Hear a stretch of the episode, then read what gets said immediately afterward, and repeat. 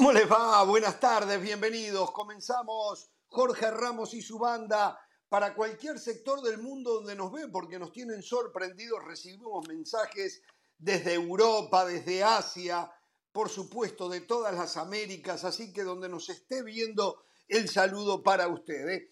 Hasta cuatro jugadores mexicanos podrían partir hacia Europa en los próximos días. Hoy se cierra el libro de transferencias en la MLS y se espera alguna bomba. Veremos si la hay. Chicharito ya no es contundente y deja la puerta abierta a un retorno a Chivas. En Inglaterra, la verdad, se han ensañado con Cristiano Ronaldo y no cesan de pegarle. Vergüenza en la Copa Libertadores la violencia se apoderó de un partido entre dos equipos argentinos. Yo no soy, sino que es el mismo presidente de la Liga MX. Estoy preocupado por el crecimiento de la MLS. Esto no lo dice Jorge Ramos, ¿eh? lo dice el propio, el mismísimo Miquel Arriola. Tenemos una gráfica en la comparación de asistencia a los estadios entre MLS, los equipos de MLS y los equipos de la MX. Hoy en vivo, desde Tierra del Diablo, el técnico del Toluca, Nacho Ambriz. E iremos Oh, miren el programa que tenemos para ustedes. Vamos a ir a Ciudad de Guatemala. Allí se están pavoneando, firmando autógrafos, sacándose fotos con el clientismo del Real Madrid y el Barcelona, los señores Hernán Pereira y José del Valle. Pero todo eso es válido, no hay problema, porque fueron con la seguridad, por lo menos fue lo que nos prometieron. Hoy vamos a tener, según ellos, ¿eh? a eh, Antonio de Jesús Chucho López, ¿se acuerdan el jugador del América? Bueno, según ellos va a estar hoy en Jorge Ramos y su banda. Vamos a tener a Luis Ángel Landín, ¿se acuerdan? El zamorano, jugador de Pachuca, de Puebla, de Atlante, de Cruz Azul, fundamentalmente de Morelia. Hoy, en vivo desde Ciudad de Guatemala, con Hernán Pereira, José del Valle. Hoy vamos a tener al señor Gerardo Páez, sí, el mismo presidente de la Federación Guatemalteca de Fútbol, y esto lo digo, no lo prometo yo, lo han prometido, yo solamente envío el mensaje, ¿eh? el señor Hernán Pereira y el señor José del Valle. Por eso le metieron un tarascón al presupuesto de Jorge Ramos y su banda porque dicen que van a tener a todos estos invitados y alguna sorpresa, como podría ser sentar juntos al presidente de comunicaciones y al presidente de municipal. Reitero, soy el mensajero, no soy el que hice las promesas, ¿eh? que quede esto claro. Simplemente digo lo que nos prometieron los que por ahora lo único que han hecho es firmar autógrafos y sacarse fotos. ¿Cómo le va, señora de las Alas? ¿Cómo está usted? Jorge, ¿qué tal? Un, abrazo. La verdad que contenta por, a ver si contenta por mis compañeros, contenta por mis compañeros, porque yo digo que volver a tu país y hacerlo con ESPN y haciendo todas estas entrevistas tiene que ser maravilloso. Así que Dios. por José del Valle, por ese momento que está viviendo, sueño con ese día, imagínese usted algún día ir a cubrir un partido, no sé, se me ocurre Uruguay, Venezuela y hacerlo desde. ¿Se, imagina Caracas, de verdad, desde, Caracas, Montevideo? ¿eh? No, sería, sería, fantástico. Sería, fantástico. Vamos a ver, no pierdan las esperanzas. ¿eh? Sí. ¿Sabe qué? Le tengo un temita. Si entre, si entre todos. No, no, tranquilo, tranquilo, que, está, que estamos de número uno. Estamos de número uno, no pasa nada. Mire, las palabras a Scaloni. A Scaloni le, cuesta dar, o no le gusta más bien dar entrevistas uno a uno. Pero hay un podcast que hace, por lo que entiendo, la Asociación Argentina de Fútbol, y, o de Fútbol Argentino, la AFA, y es que se llama algo así como eh, la selección. Eh, no recuerdo exactamente el nombre. El caso es que salió hablando Scaloni. Y mire lo que dijo. Dijo, he cambiado bastante mi pensamiento en relación cuando era jugador. Hoy no solo quiero ganar, sino que quiero hacerlo jugando bien. Creo que cualquier entrenador de hoy te dice eso. No es solo ganar, ganar y ganar. Exactamente, ganar ayuda. Es grande Guardiola, ¿eh? es grande Guardiola. Dice, ¿eh? dice pero si ganás jugando bien es mucho mejor y es el camino más fácil para que te vaya mejor. Soy un convencido eh, de que si intentas jugar bien y lo haces, al final vas a ganar. Palabras de Scaloni no, en la previa. A ver, a ver vamos a buscar por lo menos, no sé, la dirección de email de Scaloni y le vamos a mandar un mensaje. La manera más factible de triunfo es pateando una vez al arco, renunciando a la pelota, llevándote un baile y después levantas la copa. Le van a mandar porque está perdiendo el tiempo Scaloni. ¿Para qué quiere jugar bien? No sirve para nada jugar bien. Eso, eso, eso está perimido, es pasado eso ya. Pero bueno, eh, eh, a mí en lo personal me alegra mucho lo que usted nos está contando, señora, ¿eh? que Scaloni piense de esa manera.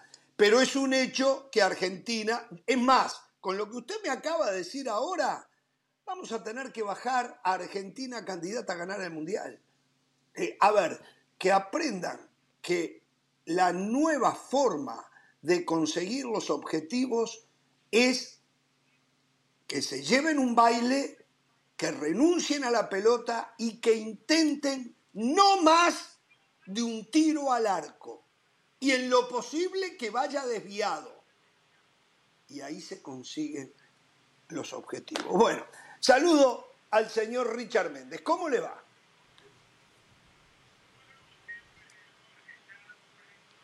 Traer más información acá. Por cierto, hoy se están cumpliendo dos años que Iker Casillas tuvo que decirle adiós al fútbol por aquel problema cardíaco que sufrió. Iker Casillas se vio obligado a apurar su retiro cuando eh, pues tenía muy poco tiempo de haber llegado al Porto. También hoy se ha confirmado Vladimir Quesada, el hasta hoy ex técnico de la selección sub-20 de Costa Rica. No se logró el objetivo para los ticos de ir al Mundial sub-20, cosa que ya era habitual para el seleccionado tico. No se logró el objetivo de ir a los Juegos Olímpicos y bueno, Cararí que te vi, despedido.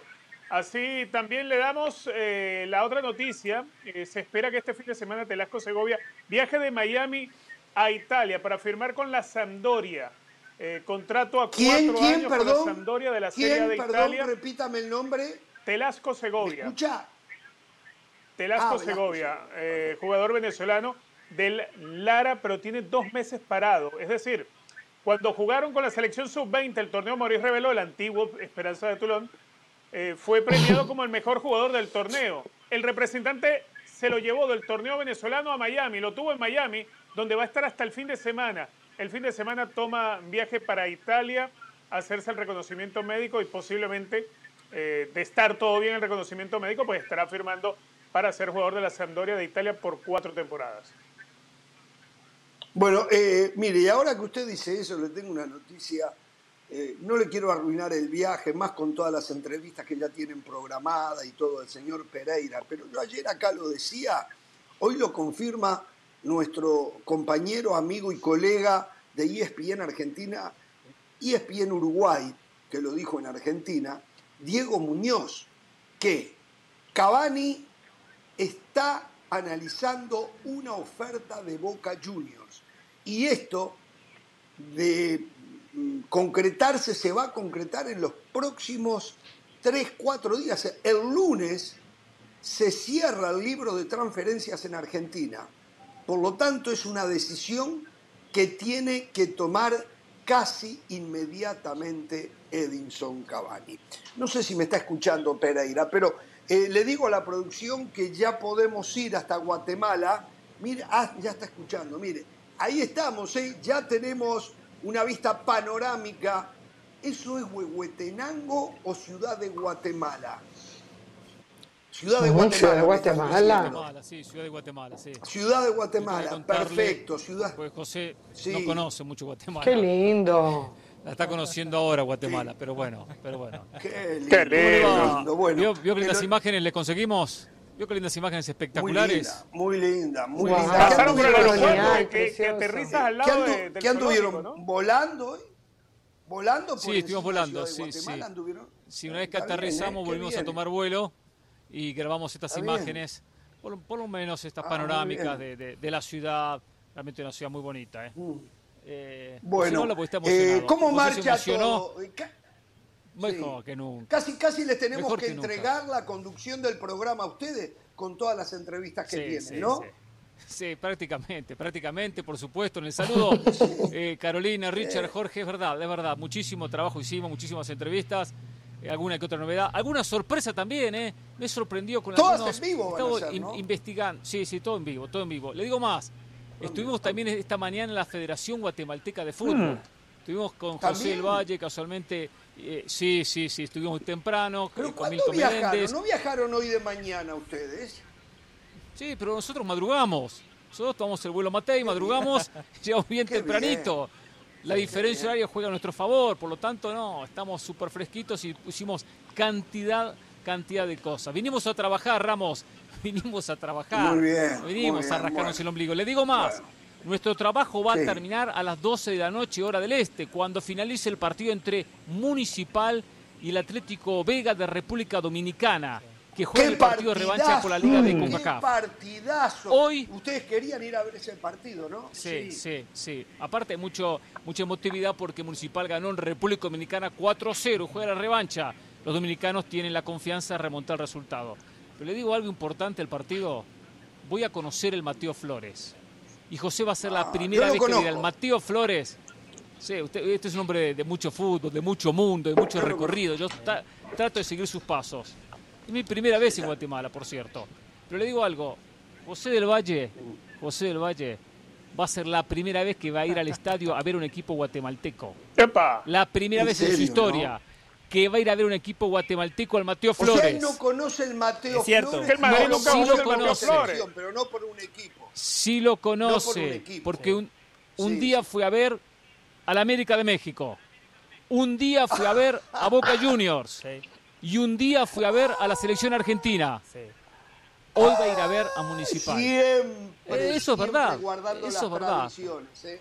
siempre guardando las tradiciones, José, del Valle. ¿eh? Gracias por hacerme sentir tan cómodo en Guatemala. José. Recuerda, Hernán, que tenemos que hacer la movida antes táctica. Que hable, antes que hable José del Valle, una pregunta para Hernán Pereira.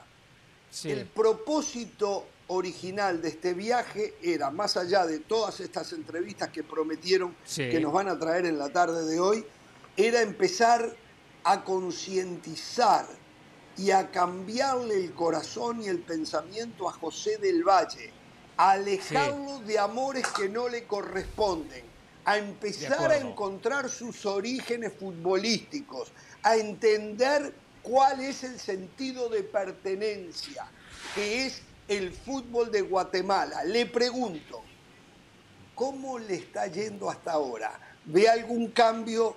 ¿Ve algún eh, eh, golpe de timón eh, en esos sentimientos. ¿Cómo le van eso, Pereira? No, la verdad, Ramos, para serle sincero, bastante complicado el tema, muy difícil, muy difícil. Hay algo, hay algo que tengo que contarle. El entorno me juega en contra. El entorno me juega en contra. Le voy a contar solo dos cositas cortitas. Llegué a la Federación Guatemalteca, o llegamos a la Federación Guatemalteca de Fútbol. Llegamos, eh, la gente de seguridad nos atendió, nos abrió la barrera y el hombre que nos atendió tenía un, un buzo, un suéter, que acá tenía un escudo. Adivine qué decía. A F A Real Madrid. de la AFA. No, de la AFA. El escudo de la AFA. Andaba el hombre que nos atendió no tenía el escudo de la AFA. puedo creer. En la Federación Guatemalteca, la Federación Guatemalteca de, fútbol, Lo atiende alguien con el escudo de la Asociación del Fútbol Argentino. Exacto. No, no, no. Exactamente. Esto está peor que el virus del mono, ¿eh? Ya los agarró a todos entonces esto, ¿no? Y después, caminando por las caminando por las instalaciones nos encontramos con un muchacho de mantenimiento y tenía una camiseta que no era del Real Madrid, que no era del Barcelona, tampoco de comunicaciones. Tampoco de, municipal. De, de, no, no, no, no, Muy lejos, está muy pero muy frío. Tiene que cruzar el charco y a Europa. Del Bayern Múnich. Del Bayern Múnich. Del Bayern Le pregunté si era alemán. Le pregunté si era alemán, no me entendía nada, el muchacho no me entendía lo que le estaba diciendo. Pero bueno, entonces se me hace muy difícil cambiar a José cuando uno mira hacia los costados y todavía no vi una sola camiseta de comunicaciones. ¿No? Es difícil, Ramos, pero bueno, ¿Y de ni, una, de comunicaciones tampoco, tampoco he visto ninguna. De Mixco, de Cobán Imperial, nada de eso. No sé ni de qué color son. No, no, no. Difícil el tema. Pero bueno. Eh, el Valle se siente muy presionado por Pereira eh, en la intención que tiene de, llevarlo al territorio que a usted le corresponde. ¿Qué tal Jorge, Caro, Richard? Un fuerte abrazo para todos. Primero que todo, Hernán, qué alegría que esté en mi país. No podía creer que un tipo con tanto mundo como usted, que un tipo de fútbol como usted, no haya estado en Guatemala, no haya estado en el Mateo Flores uno de los pocos estadios en el mundo que puede presumir de decir, aquí jugó Maradona, aquí jugó Messi. ¿Cuántos estadios en el mundo pueden decir eso? Sí, en el Mateo Flores jugó Diego Armando Maradona en la década de 1980. También el y hace unos años, Centenario. Ah, bueno, bueno, el Estadio Centenario es uno de esos estadios privilegiados, pero yo le digo de Centroamérica, ¿cuántos estadios de Centroamérica pueden decir, aquí jugó Maradona, aquí Totalmente. Leo Messi. Así que Hernán, bienvenido a mi patria. Gracias, José. Bienvenido a mi país. Para darles un poquito de contexto, aquí estamos en Ciudad Cayalá. A nuestra espalda está el volcán de Pacaya. A Carolina que le gusta la arquitectura, Carolina se estaría volviendo loca en este lugar, Hernán, porque Ciudad Cayalá es un lugar moderno, moderno, que ¿Cómo se, llama con la arquitectura colonial. Ciudad Cayalá, correcto, Jorge. Ciudad Cayalá, así que bienvenidos. Aquí les muestro un pedacito de mi tierra. Ahora, Hernán se Pereira ve precioso del Valle, de verdad, se ve precioso. Gracias, Caro. Muy lindo, sí, sí, eh, me consta que es muy lindo. Hernán tiene razón. La primera vez que vine al Mateo Flores fue para ver a Boca. Tenía aproximadamente 12 años y yo dije, viene Claudio Polcanilla, viene Diego Latorre, yo quiero ir al estadio Nacional Mateo Usted no hacía sacrificio para ver a Municipal o Comunicaciones, pero para ver a Boca sí. Sí, años después Jorge venía al América, venía al América de México. Yo le dije a mi mamá, mami, yo no me puedo perder ese partido. Yo tengo que ir al Mateo Flores o Doroteo Guamuch Flores. Y fui. Y después ESPN, una empresa tan generosa, me mandó a cubrir el amistoso de Argentina contra Guatemala. Segundo, Caro, Caro, usted sabe que yo no miento, yo no miento. Estoy muy contento, pero la verdad, Caro, estaba más emocionado en Las Vegas, previo a un clásico, Real Madrid-Barcelona, Caro. O sea, ¿qué, le puedo decir? ¿Qué quiere? ¿Que le mienta? No, le voy a mentir. Tráigase un Ronaldo de allá de Guatemala, aunque sea para que se alegre. Bueno, a ver, muchachos, muchachos, les digo algo. Me acuerdo, em, yo estuve en, en un restaurante que me encantó, Flor de Lis esto está en el Centro Cultural eh, Casa del Águila, en la zona 4 ahí de la ciudad de Guatemala.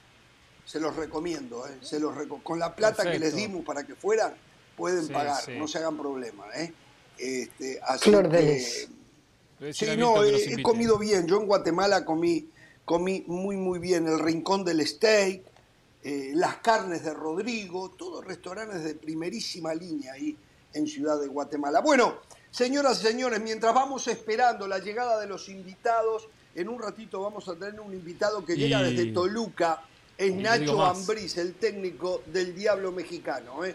Vamos a, hincarle el diente a los temas que tenemos preparados. Dígame más, dígame más. Y mañana, y mañana más invitados. ¿eh?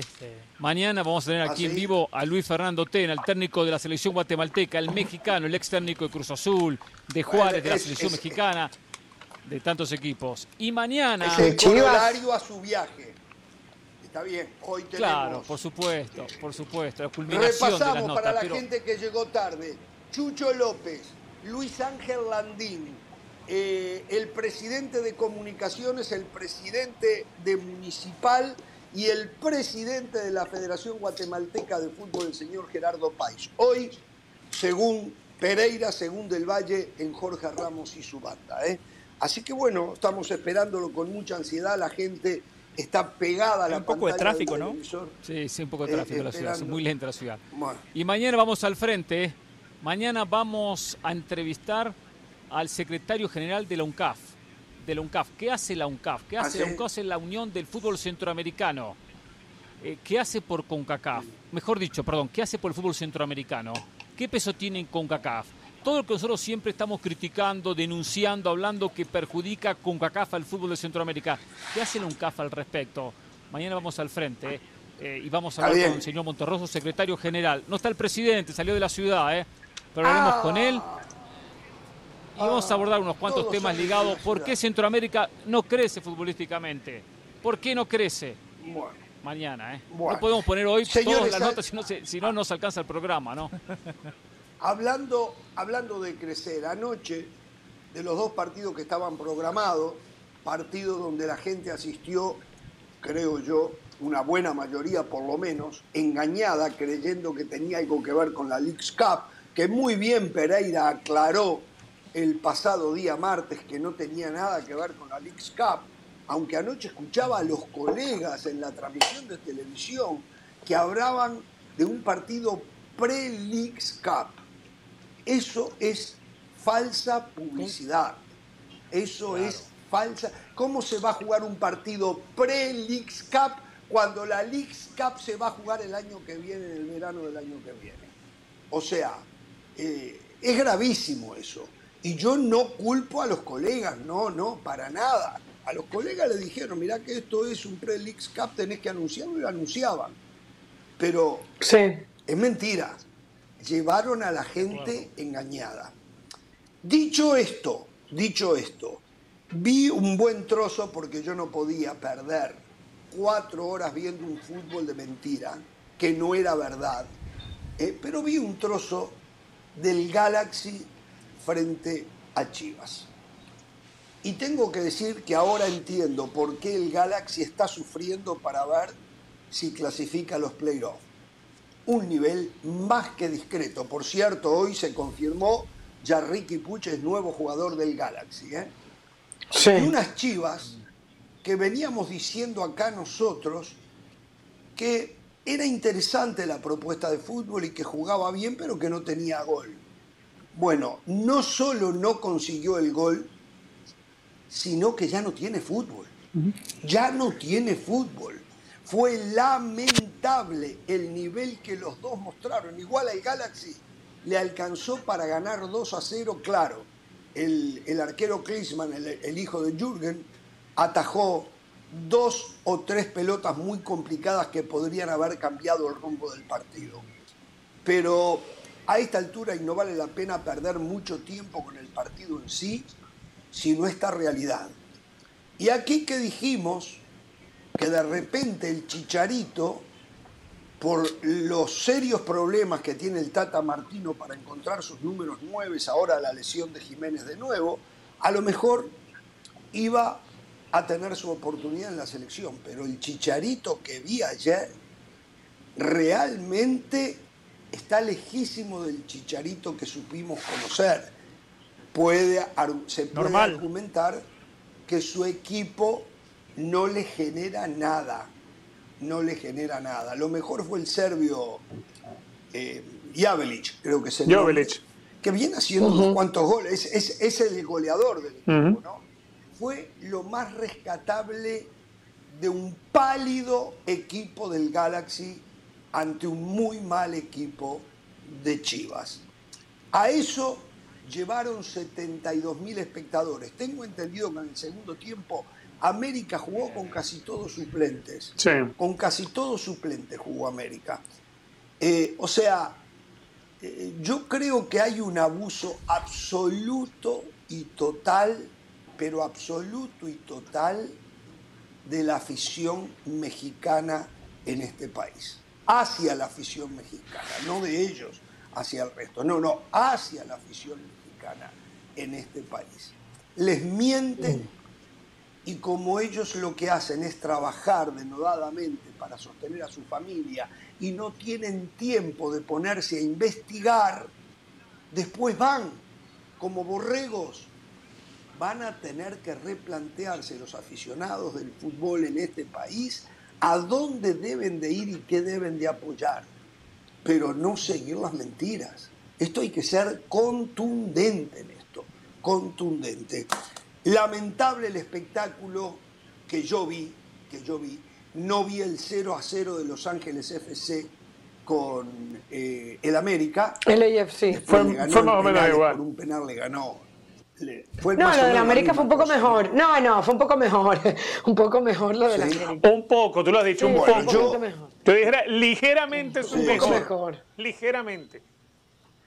Jorge, pero es que comenzando porque, a ver, los técnicos tampoco son tontos. Los técnicos, a ver, una cosa es lo que terminan haciendo los directivos y los organizadores y otra cosa es los que se están jugando algo. Por ejemplo, fíjese que Lara jugó como lateral derecho y eso me parece que es una muestra de que Jorge Sánchez se va a ir en cualquier momento al Ajax como se está hablando porque ya Ortiz está buscando alternativas. A la Jun lo termina utilizando como volante izquierdo, que de hecho esa posición la vimos el otro día también contra el Real Madrid. Eh, o ayer, por ejemplo, Vega no estuvo en el partido, no estuvo en el 11 titular que usted hablaba desde hace un ratico. El Galaxy tampoco jugó con su equipo titular en ese primer tiempo, sino que los cambios, por ejemplo, el del mismo Gareth Bale, que por cierto, Gareth Bale que poquito en el segundo tiempo eh, es que terminen entrando. Entonces yo creo que al final una cosa es el espectáculo, otra cosa lo que necesitan los técnicos, otra cosa lo que el aficionado quiere. Yo lo que sí creo es que ayer tanto Cadena como Ortiz dieron un respiro y dijeron por fin esto se acabó, porque no tenía más sentido seguir con esa. Había escuchado más de 10.000 millas ha recorrido en la última semana el, el América. Eso es un despropósito para cualquier equipo de fútbol. Es absurdo que se, haga un calendario tan cargado de partidos en el verano. Eh, entiendo que se quiera aprovechar la visita de equipos europeos y todo eso. Y como bien decía Jorge, a ver, se trata de jugar y mucho con, esa necesidad de, de, tener presente la conexión con tus orígenes, el que tiene el mexicano que vive en Estados Unidos, y se le meten estos partidos que, a, ver, en lo futbolístico, eh, el de Chivas, Galaxy era inmamable, el, el de el de América, el AFC, un poquitito, sí, no, es que, era, es que era insufrible. Era un poquitito de pronto mejor. Pero igual es esto, no estás viendo, no hay una obligatoriedad de jugar algo realmente, hay, hay, que administrar piezas. El Tano Ortiz, a ver, como, como técnico y como plantilla el América o Chivas, para, para hablar también no solamente del caso del Tano Ortiz, sino también de cadenas, a ver, es un dolor de cabeza es un dolor de cabeza que sale, juegas un partido en Tijuana, después tienes que venir a Estados Unidos, jugar contra el Real Madrid, después regresar, jugar torneo mexicano, después volver a venir a Estados Unidos. O sea, eh, te tienes que pasar la vida montado en un avión planificando entre partidos de liga que sí son necesarios y partidos moleros como, como lo que vimos ayer. Entonces, para la planificación de un equipo, esto no sirve de nada. Ah, que sí sirve como caja registradora, sí. Que, que a, la empresa que monta estos partidos le sirve 70 para y pico de mil personas. 71.189 fue. Promedio. 71.189. Eh, eh, es un crimen contra la planificación de un técnico. Esto es un crimen a la planificación de un equipo para la temporada. Y dos equipos que están muy lejos de estar hoy en zona de clasificación. A 40 la entrada promedio. Si lo superaba, digo promedio de entrada. Posiblemente más, pero si es a 40 hablamos de unos 2 millones 800, 3 millones de dólares. No, bastante no, un dinero, negocio redondo. Claro. Yo, yo insisto, eh, Pereira, yo insisto, Pereira, el aficionado de este país es parte culpable claro que lo es, de algunas cosas que están muy mal en el fútbol mexicano. Es parte culpable. El día que dejen de asistir a estas payasadas, lo que se va a traer va a ser jamón del medio y no lo que le trajeron anoche. y lo mismo aplica para la selección nacional mexicana. Esto es lamentable y el aficionado mexicano es parte culpable del subdesarrollo que está teniendo el fútbol de su país, que aquí se está señalando constantemente y no solo nosotros, sino todos. Hay que totalmente de acuerdo, totalmente de acuerdo que, la gente es culpable, es culpable la gente y termina siendo cómplice de todo esto también la gente, porque bueno, eh, no importa eh, el rival que pongan, no importa el nivel, no importa que América no viaje con su plantel completo, o que jueguen con suplentes o que el partido sea malo, la gente va igual. Entonces, si va igual, no hay exigencia para un América, para un Chivas, para un Galaxy o para el equipo que fuese. No hay exigencia. Pues se dan cuenta que igualmente el negocio es redondo. Para los organizadores el negocio es redondo. Es redondo. Para Cadena, que bien decía, decía, Carolina, terminó la, la gira, terminó para la América. Cuando hacen el balance, encima es más puntos en contra. Porque Chivas terminó perdiendo y no marca goles. Entonces, otro partido más que no marcó goles y que no sumó, que, por no, que no logró ganar. Exactamente, claro, porque cuando hacen el balance final, suman todos los partidos. Cuando dicen en los últimos partidos Chivas no ha marcado goles, con los últimos tantos partidos Chivas no ha ganado, este se suma. Y al América le pasa exactamente lo mismo. Y lo peor que también los técnicos son muy sumisos, muy calladitos. ¿eh? Los técnicos, sí señor, sí señor. Entiendo que el primero que patalea lo van a echar, pero ninguno tiene personalidad para decir la verdad que el partido es más incómodo, la verdad que el partido me incomoda mi trabajo, me complica mi trabajo, me estoy perdiendo tres días. No, el Tano lo ha dicho, el Tano lo ha dicho. El, Tano Hernández. perfecto, se lo dijo muy bien. Sí. Muy bien, sí, el Tano sí, Cadena sí ha sido más sumiso, mucho más sumiso. El Tano se le nota en la cara, se le cambia la cara cada vez que se preguntan por el tema. Ahora solo una cosa. Yo entiendo perfectamente los directivos por qué terminan jugando este tipo de amistosos. ¿Recuerdan hace un año cuando Santiago Baño declaró que la CONCACAF Champions League no era una prioridad para el América? Sí. Lo que Santiago Baño nos estaba diciendo es lo siguiente. Por 500 mil dólares de premio para el campeón tengo que jugar una ronda de octavos, una ronda de cuartos, una ronda semifinal y una ronda final. El América en el partido de anoche recaudó más de los premios que entrega la CONCACAF Liga de Campeones. Totalmente. Recaudó más de los premios que entrega la CONCACAF Champions League. Entonces me parece que la CONCACAF también tiene que empezar a repartir más riquezas. De lo contrario, estos amistosos para los clubes, entiendo, no para los técnicos, no para el futbolista, pero para los clubes son muy productivos. Venimos de una pandemia donde de lo económico a muchos clubes les pegó durísimo. Entonces el directivo tiene que encontrar nuevas fuentes de ingreso. Y ojo, Aquí en este programa se critica muchísimo los amistosos que hacen los equipos europeos en el verano. Lo de anoche fue peor, porque a ver, con Carolina ah, vimos el clásico, ¿no? Con Carolina vimos el clásico y el Madrid presentó un equipo alternativo. Un equipo alternativo, pero los suplentes en la mitad de la cancha eran Chuamení, que costó 80 millones de euros, Camavinga y Federico Valverde. Después, no rebaje plata. Los variables son todos pagables, Perfecto. son fáciles de cumplir. Perfecto. Perfecto, pero después en el segundo tiempo vimos a Casemiro, a Modric y a Cross. Anoche Teníamos que ver a los suplentes de Chivas, donde estaba Ponce, por favor. Ponce ya no está para jugar. Vimos a la contratación bomba de Chivas a Santiago Ormeño, por favor. Y, y, lo del Cone Brizuela, pobre, ¿eh? ¿Cómo le está Y los suplentes de Galaxy también, ¿eh? Más allá, de, más allá de que físicamente ya está bien, se le nota se le nota que le falta fútbol, no se le ve ágil, le hace falta capacidad de reacción, tendrá que ir recuperando justamente esa condición física. Sí, sí, sí. Bueno, a ver, señores, para ponerlos al día, se está informando desde Países Bajos de Telegraph, eh, el periódico más importante de la ex Holanda, hoy Países Bajos, que ya el Ajax aceptó una contraoferta del América por Jorge Sánchez.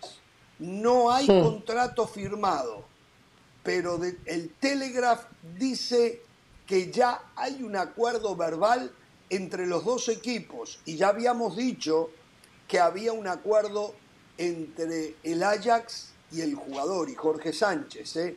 Así que de no ocurrir algo impensado, Jorge Sánchez va a ser compañero del Machín Álvarez mm. en el equipo de el Ajax. ¿eh? Esto como noticia. Hay cuatro jugadores mexicanos que están cerca de irse.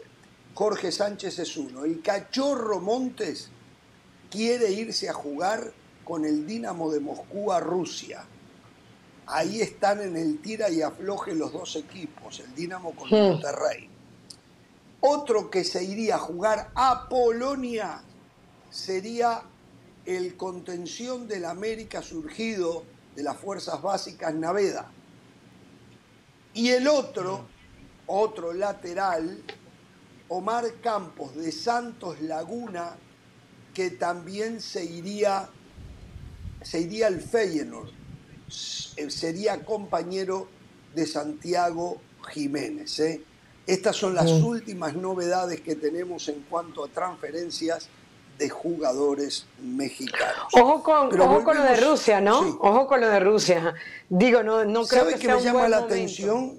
Sí. Es verdad. ¿Y sabes qué me llama la atención, Caro? Que la FIFA tuvo que intervenir e hizo una excepción a aquellos futbolistas que están en Rusia como en Ucrania por el tema de la guerra, se les permite, más allá del contrato que tengan con los equipos, irse a jugar a otro lado a préstamo. Después tendrían supuestamente que regresar a sus clubes de orígenes. Me llama la atención esto de Cachorro Montes. ¿eh? Mientras otros se van de Rusia, él quiere ir a Rusia. No sé, eh, me parece que esto tiene todo que ver un poco por la campaña tan impresionante que se ha hecho en México y de este lado que la gloria únicamente está en Europa. Y hay que entender que hay muchas diferentes Europas en lo futbolístico.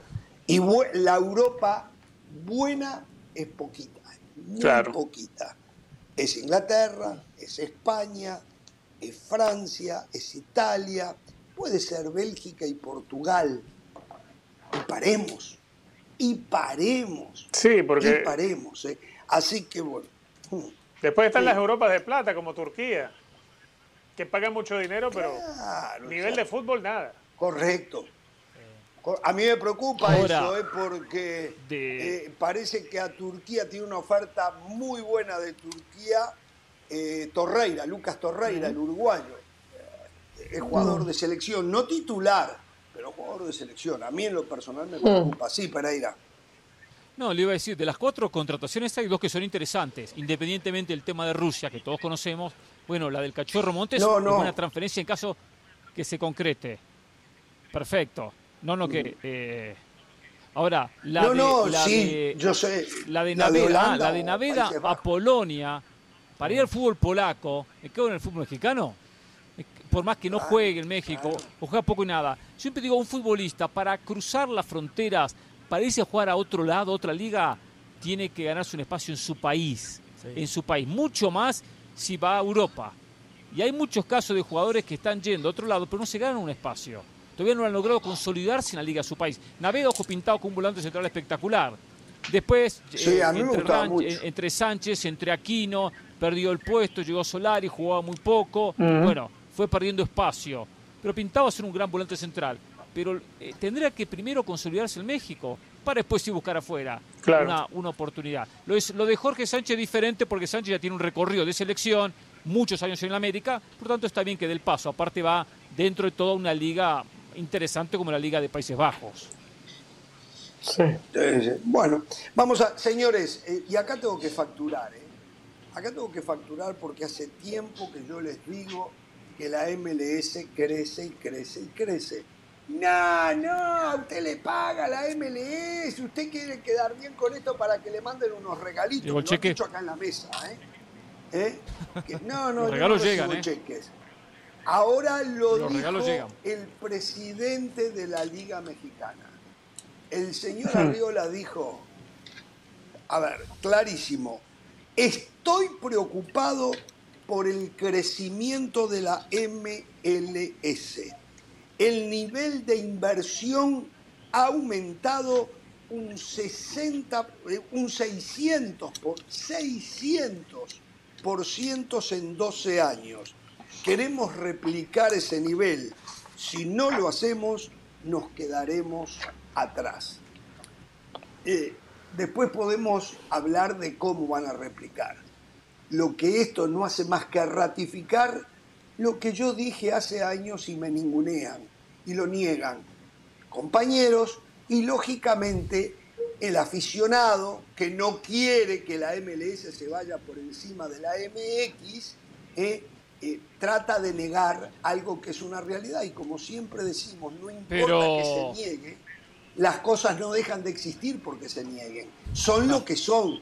Y aquí Miquel Arriola es clarísimo en esto, lo dice un hombre que tiene que lidiar con el problema.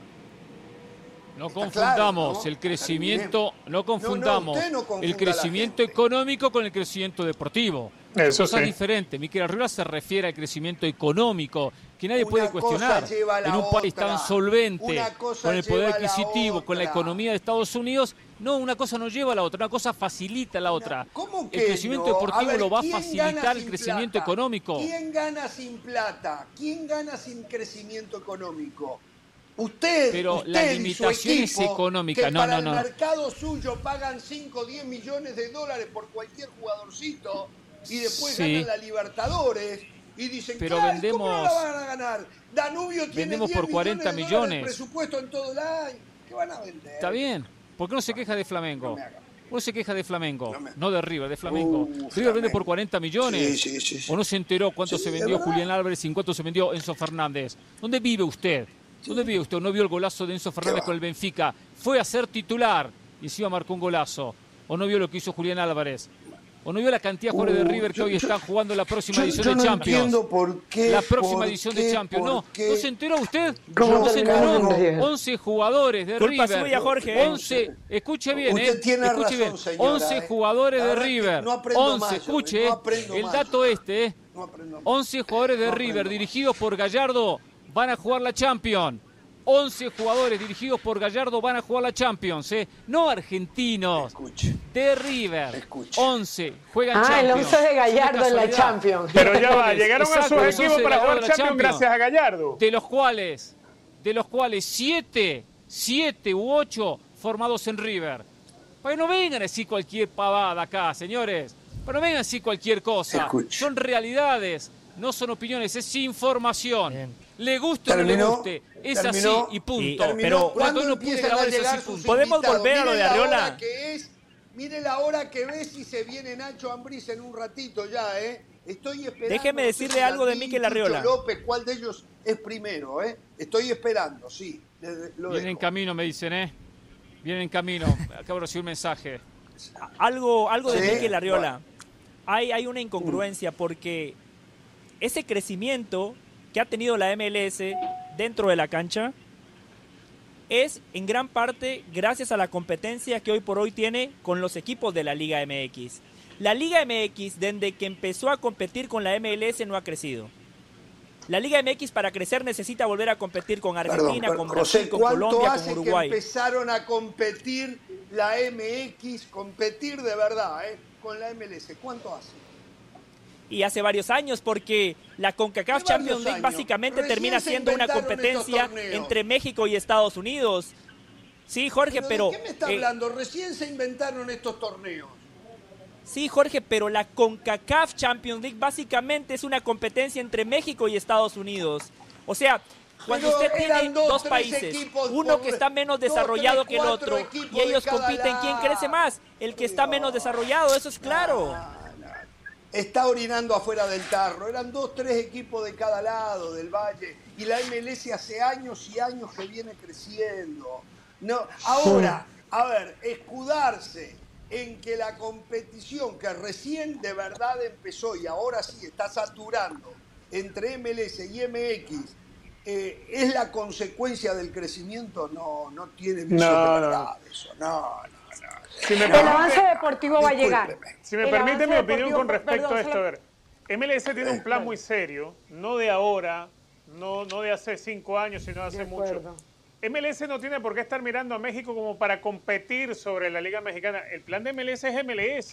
De hecho, MLS desde que se constituyó sí. y, y se hizo sin los ascensos y los descensos, MLS tiene un plan de crecimiento sólido y hacia hacia, el, hacia la meta que se han fijado los estadounidenses. Richard, no es que van a convertir MLS no le interesa Libertadores ni Copa América, ¿eh? No le interesa. No, no, no, no, no, ellos. Libertadores. A ver, ellos piensan. Para usted está bien eso. Su crecimiento y su desarrollo en una sola línea. Ellos no están mirando al vecino.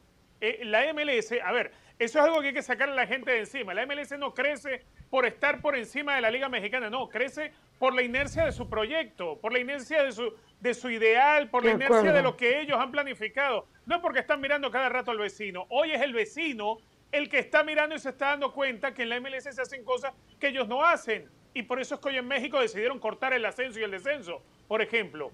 Porque la hace la MLS y le resulta la MLS. Y los equipos de la Liga Mexicana, pues quieren mantener el dinero entre los cuatro o cinco que son los que de verdad lo hacen. La MLS tiene un plan de crecimiento sólido desde el principio. Desde el principio. Más allá de aquel momento tan difícil que vivió a comienzos de los 2000, cuando pensábamos que la, la liga iba a desaparecer, pero de allí en adelante la MLS está haciendo el plan a su forma y no es mirando al vecino. Olvídense que la MLS no crece porque quiera estar mejor o a la par con respecto al fútbol mexicano. Al estadounidense que, que maneja la MLS ni siquiera ni siquiera se interesa en mirar qué es lo que pasa en México. Sáquense eso de la cabeza. Sí. Yo, estoy completamente de acuerdo. El del Valle no está bien y ya voy con usted, señora. No, lo ideal sería que la MLS participara de los torneos de Sudamérica. El crecimiento sería mucho más rápido de lo que viene siendo, pero va a ser igual el crecimiento. ¿eh? La escucho, señora. Jorge, lo que pasa es que yo creo que la MLS ha hecho algo muy bien y es eh, asegurarse de ser sustentables, porque no hay nada peor que le pudiese caer a esta liga que fracasar como lo hizo en su momento eh, la, la, la, ¿cómo era que se llamaba? La North American Soccer League, ¿no? La NASL, North, North American Soccer League. Entonces, a partir del momento en que ellos hacen esa fundación, a partir de que le prometen a la FIFA de que van a tener su propia liga en el año 94, cuando fue el primer mundial, comienzan en el 96, ellos yo creo que entendieron que lo que tenían que hacer era una liga que fuera segura.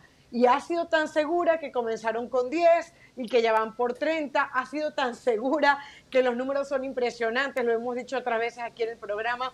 En el 2005, una franquicia de la MLS costaba 7.5 millones de dólares. Hoy, el último equipo, Charlotte, costó para meterse 325 millones de dólares.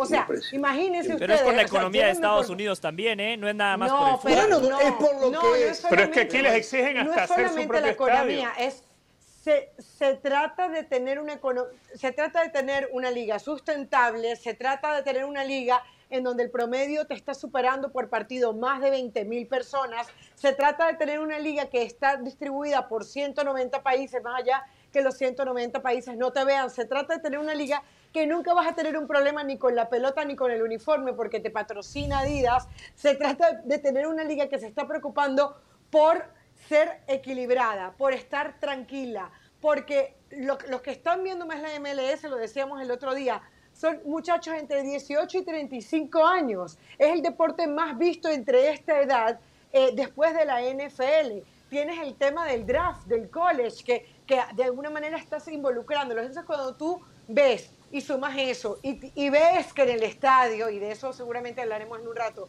dice, te sientes inseguro, envíanos un mensaje de texto a este lugar.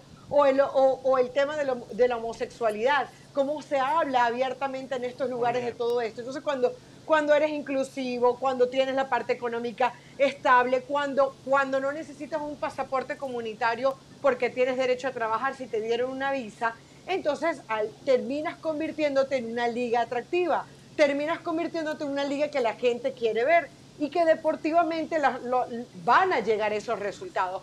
No participarán en Copa Libertadores de repente, no, no participarán en Copa Suramericana, pero son una liga sustentable y al final eso es lo que quieren los dueños y eso es lo que quieren ser las ligas. Ligas sustentables que sean vistas. Mire el pie de la pantalla ahí, el pie, permítame, el pie de la pantalla dice algo que a veces lleva a confundir, dice Mikel por Arriola, preocupados por el crecimiento económico de la MLS.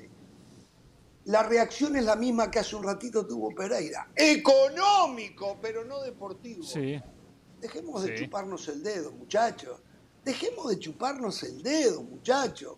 Lo deportivo es lo que le sigue. Y cuanto más se crezca económicamente, más se va a crecer en lo deportivo. No, está bien, está bien. En lo deportivo es una consecuencia de lo que está pasando económicamente. Entonces, me imagino que muchos que leen eso dicen, ah, lo económico.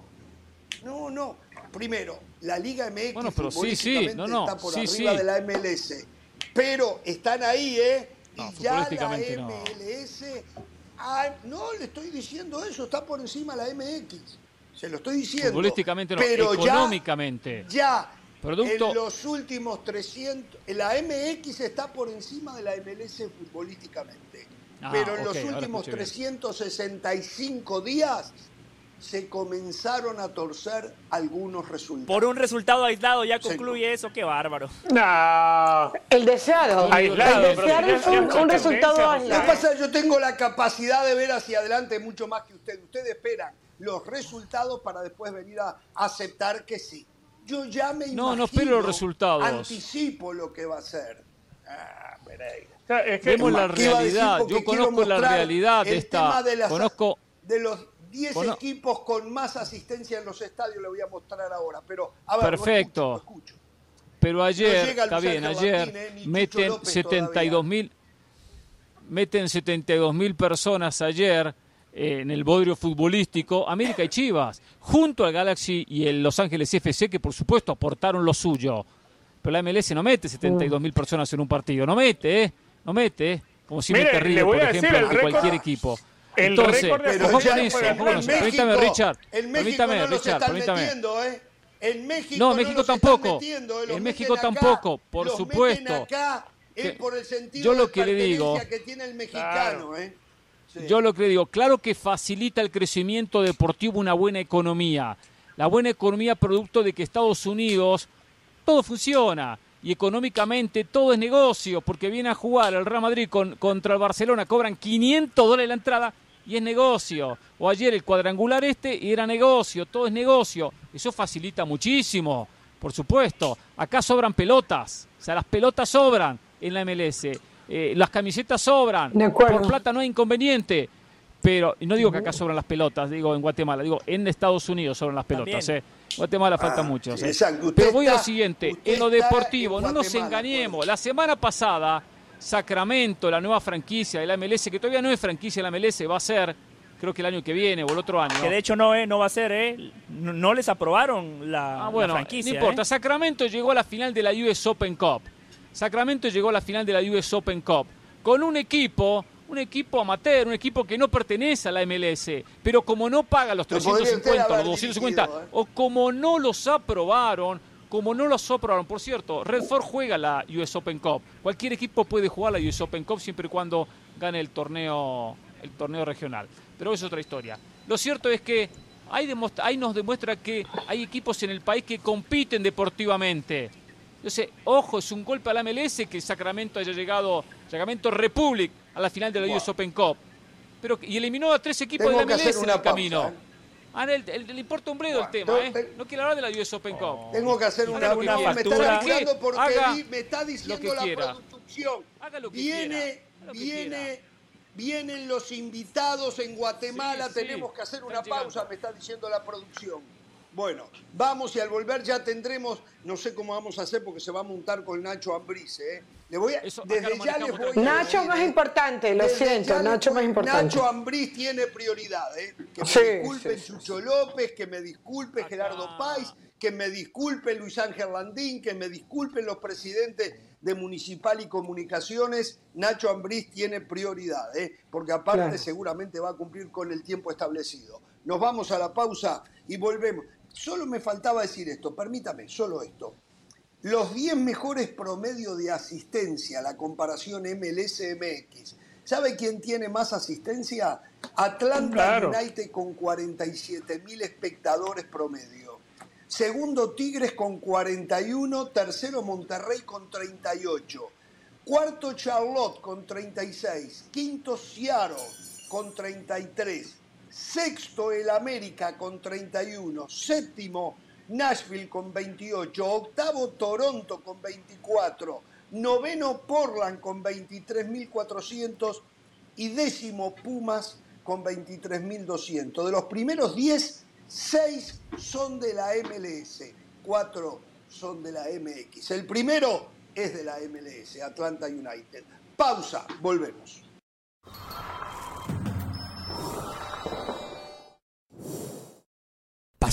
Determinación y constancia es lo que te hace campeón y mantiene tu actitud de ride or die baby. eBay Motors tiene lo que necesitas para darle mantenimiento a tu vehículo y para llegar hasta el rendimiento máximo. Desde sobrealimentadores, sistemas de sonido, tubos de escape, luces LED y más. Si buscas velocidad, potencia o estilo, lo encontrarás todo en eBay Motors. Con más de 122 millones de piezas, siempre encontrarás justo lo que buscas. Y con Guaranteed Fit de eBay, tienes la garantía de que tu pieza quede perfectamente a la primera o se te devuelve tu dinero. Porque con eBay Motors, quemas llantas y no tu dinero. Con las piezas que buscas, a los precios que quieres, tu auto se convertirá en el MVP que te dará el triunfo. eBay Motors. ebaymotors.com Solo para artículos elegibles se aplican restricciones.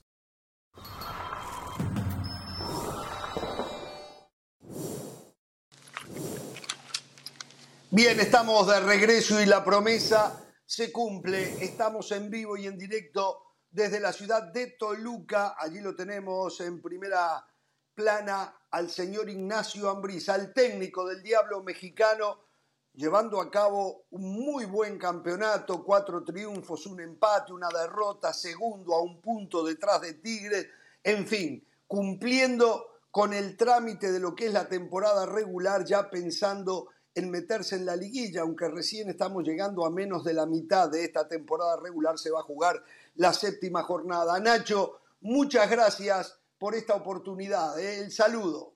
Saludo. Jorge, no, al contrario, la verdad que muchas gracias, un placer poder platicar con ustedes y, contestar lo que me pregunten, Jorge.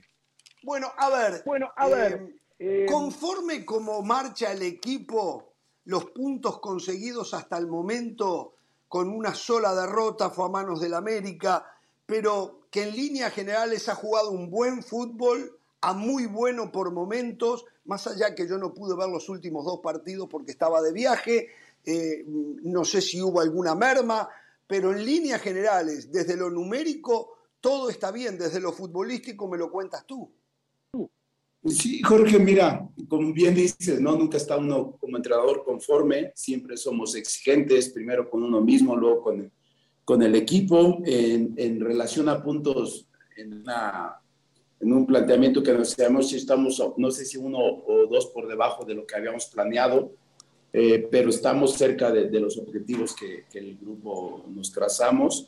Y luego en la parte futbolística es bien cierto, y lo dijiste bien tú, por momentos el equipo ha hecho buen, bueno, buenos encuentros, buenos primeros tiempos, no así los segundos. Los últimos dos partidos de, que hemos sacado, empates contra Juárez y contra Puebla, que bueno, han sido partidos muy disputados, con mucha presión por parte de ellos, en esa forma que a mí me gusta que el equipo salga jugando, eh, son eh, corremos mucho riesgo, los hemos corrido, nos ha costado ir en, el marcador abajo y después, bueno, hemos tenido la reacción para poder sacar estos empates casi al final de los, de los, de los partidos, pero también voy entendiendo que hay, el, el, equipo se empieza a conocer más, por ahí alguien, creo que Fabián Stay me preguntaba que si va a tardar mucho en el conocimiento de los jugadores. Yo creo que no, yo creo que ellos poco a poco van, vamos, se van conociendo mejor dentro de la cancha.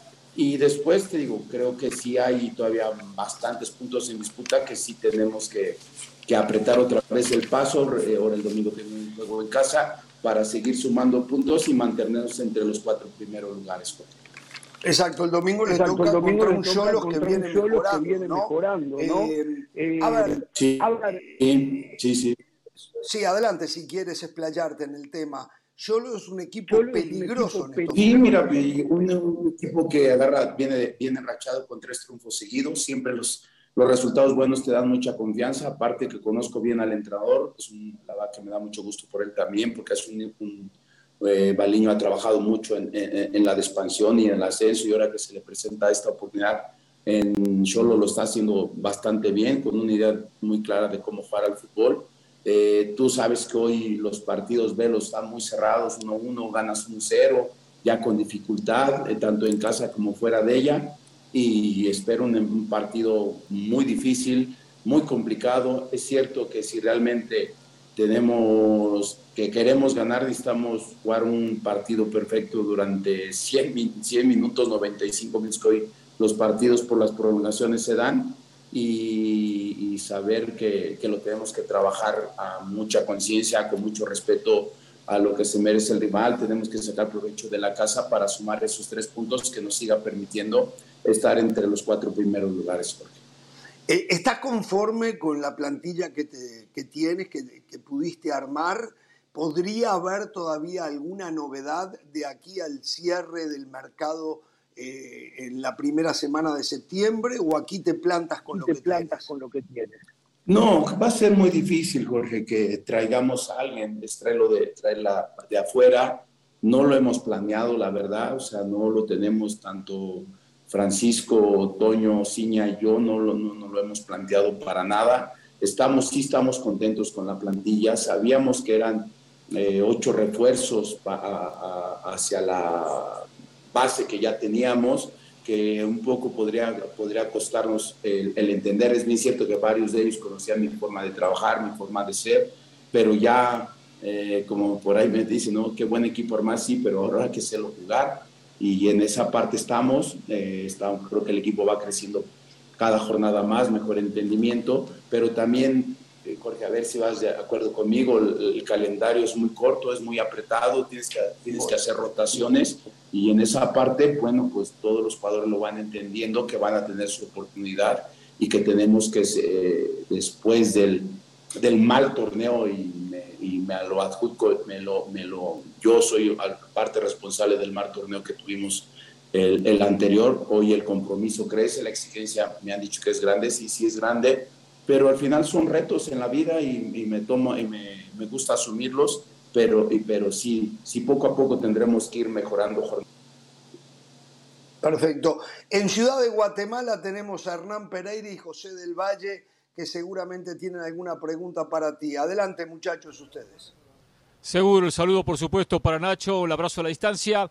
A ver, eh, justo hablaba del torneo pasado, ¿verdad? Que todos esperamos un mejor campeonato. ¿Le fue difícil convencer a la directiva de continuar en el puesto, que le dieran el respaldo, que le trajeran los jugadores después de ese pobre campeonato? ¿O ellos coincidían de que no era el plantel correcto, no, era el plantel adecuado y simplemente había que respaldarlo? Digo esto porque México es constante que ante dos resultados malos o un campeonato malo, enseguida despiden al técnico. Hernán, yo creo que, mira, si me pusiera a ser realista, como bien lo dices tú al final, los resultados mandan y mandan mucho. No, no, no nomás en México, en cualquier parte del mundo eh, yo, tendría que, yo no tendría que estar trabajando en Toluca, esa es, mi, esa es la realidad. Yo creo que al final no fue un convencimiento mío hacia ellos, yo creo que el convencimiento fue de ellos de saber si realmente yo era el, entrenador idóneo para seguir en el proyecto que tenía, que tenía Francisco, que tenía Antonio, que tenía yo. Al final lo decidieron, digo, al final también, también tengo que agradecer porque han hecho un gran esfuerzo para traer refuerzos de, que nos vinieran a, ayudar a ser un equipo más competitivo, a hacer lo que siempre ha sido este club Toluca, que siempre está peleando liguillas, que siempre está peleando títulos. Y en esa parte, la verdad que no, hoy no te puedo sacar ningún pretexto.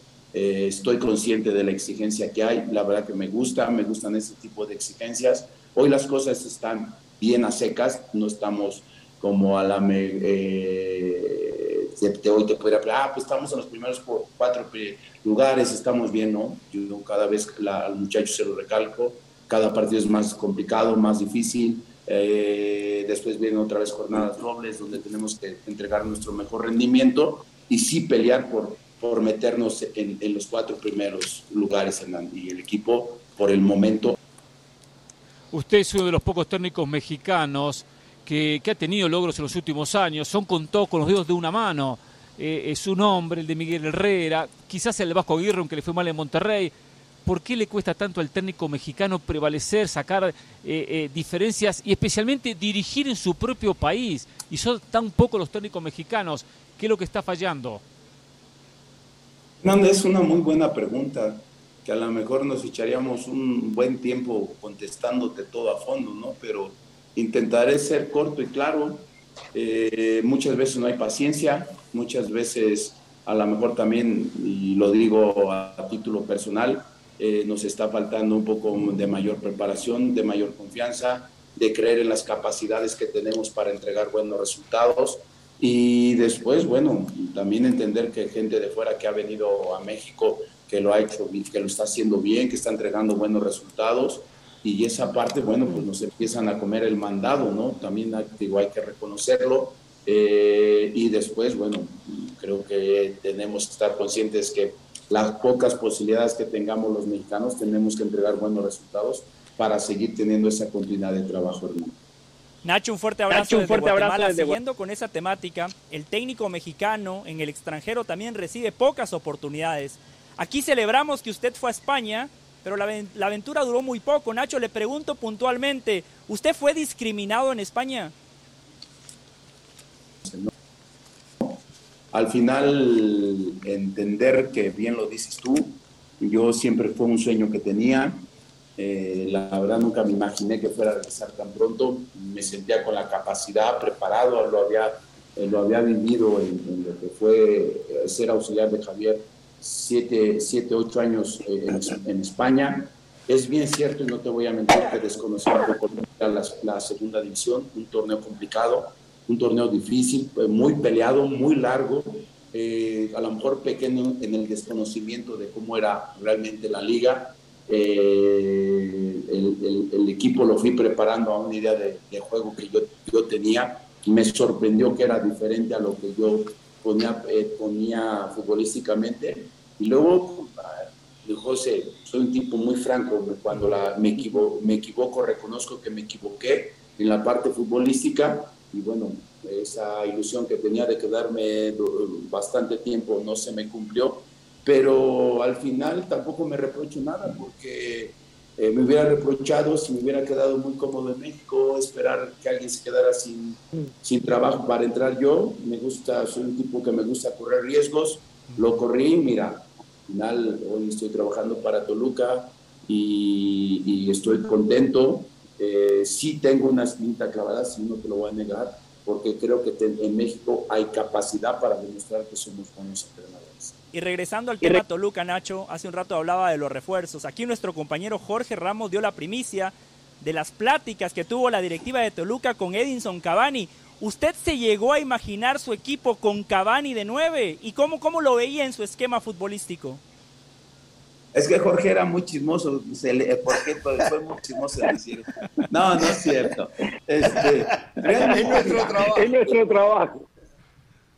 Eh, eh, realmente o sea, tuve la fortuna cuando trabajé en Querétaro que llegó Ronaldinho, ¿no? o sea, el tipo de tipo de estas, de, digo, después con Javier viví vestuarios muy importantes, con Agüero, Fernando Torres, Forlán, Maxi, muchos jugadores que al final a mí, en lo personal, pues no me espantaban de cómo tratarlos, de cómo, de cómo poder trabajar con ellos. Lo de Cavani, pues se abrió una posibilidad, y Jorge lo sabe, un acercamiento con su representante, pero, pero nunca hubo un, un contrato firmado como se manejó. Eh, yo nunca tuve la posibilidad de hablar con Cavani, que, ese tipo de jugadores, ¿quién no los quisiera tener? ¿Quién no quisiera que participaran? Y, y, por ejemplo, y te puedo decir que con uno que se habló, ni, ni se tocó el tema y, que el chico lo declaró y usted sabe quién, de quién estoy hablando, de Suárez. Suárez. Que lo buscaron, que hablaron con él y, y él lo declaró, que sí, que hubo un acercamiento que agradecía, pero que no era un momento para venir a México eh, también entender que eran momentos muy cerca de un mundial. México, tú sabes, es una adaptación a la altura, eh, otra forma de jugar. De, también digo, dentro de nuestra liga el fútbol es exigente y Jorge no me va, no me va a dejar mentir. Y entonces en eso, pues sí, sí, cierto que pues tú también te das ilusiones, armas tu equipo en tu cabeza, dices, uy, si viniera este, viniera el otro, pues sí, lo, lo, lo tenías planeado. Pero tampoco desilusionado de que no hayan venido, o sea, al contrario, es, era una parte en ese momento que se llegaban muchos rumores, como también se habló de lo de John, pero con nadie, eso sí te lo puedo asegurar, que con nadie había contratos firmados. Señora de las Salas. Profe, con muchas preguntas para hacerle, aprovechar también, Jorge, para agradecerle a Mauricio Garduño, que es el jefe de prensa de Toluca y que nos facilitó la, entrevista con el profe. Fue muy amable Mauricio. Llamó apenas le contactamos, así que gracias a Mauricio. Profe, quería, me quedó sonando eso de que me equivoqué desde lo futbolístico en su pase por, España. ¿Qué pasó? ¿Cuál es e, en esa espinita que se quiere sacar? ¿Qué piensa que podría haber mejorado? Haber mejorado. Mira, mm, así fácil y conciso como soy. Eh, yo tengo una idea futbolística que me gusta mucho que el equipo salga jugando desde atrás. Soy poco de tirar pelotazos. Eh, creo que en esa parte en un principio los jugadores me captaron la idea, pero luego los, los adversarios que se me cerraban en, en, en, la última zona que yo le llamo, y cuando me robaban la pelota el equipo estaba abierto y, nos agarraban mucho a, las contras, ¿no? Después en esa forma de la movilidad que yo pedía, el, eh, quedaban huecos que no, no ocupábamos bien. Y cuando no se dieron los resultados yo intenté cambiar la forma de jugar, creo que en esa parte confundí también al jugador y bueno, ya contarte lo demás, pues es, es, es, saber que estoy en México, ¿no? Y entonces en esa parte lo reconozco que, que, que, no, que quise cambiar mi forma de ser y en ese cambio confundí al jugador. Claro, claro, traicionó su estilo en vez de de repente potenciarlo, eso es lo, lo que entiendo. Profe, con el, con el tema de Toluca, eh, uno, uno ve y en los últimos partidos muchas tarjetas rojas para el equipo, contra Juárez, contra el América, contra el Atlas. ¿Es casualidad o hay un tema temperamental ahí que tiene que trabajar con el equipo? Juegan como su técnico, Caro. Técnico, Caro. Mira, lastimosamente han sido jugadas, y no nomás le ha pasado a Toluca, ¿eh? también a otros equipos, que son de repente barridas que el, el, el, rival ya viene barrido, tú quieres brincar, por ahí lo pisas de más, que ha sucedido. Eh, por ahí no nomás yo me, me, he quejado, se han quejado otros entrenadores, que no se, ha, no se ha medido por la misma vara. Bueno, al final las expulsiones son porque están, les ponen rojas, ¿no? Y en eso no puedo negar, nunca me gusta criticar el arbitraje y no lo voy a criticar ahora. Pero sí creo que tenemos que ser conscientes nosotros a mí lo que me corresponde con el jugador. Sí es cierto que me gusta que mi equipo juegue con intensidad, pero a lo mejor por ahí en esa parte el jugador de repente, pues con la adrenalina muy alta, no, no mides y a lo mejor te tienes que plantar nada más con los dos pies, de ya no estirar el pie de más, pues eso está provocando que tengamos eh, eh, ya bastantes partidos jugando con 10 hombres pero, pero bueno, es, parte del fútbol. Sí estoy consciente de que, de que tenemos que bajar de repente los decibeles y jugar eh, un poco más, no tan esa agresividad que a mí en lo personal me gusta y bueno, pues es algo que yo siento, lo traigo dentro de mí. O a mí me decían no des patadas, me acuerdo mucho y te voy a contar una rápida.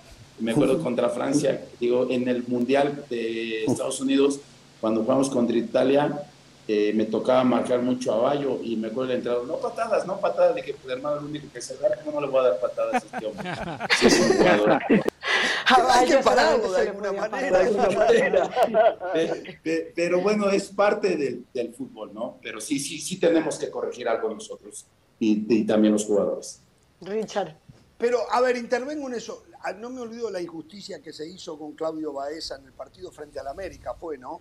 cuando los dejaron con 10 en una entrada que no merecía eh, aquella expulsión, ¿no? Entonces, eh, eh, y ya voy con Richard Méndez. ¿Qué, ¿Qué opinión tienes del VAR?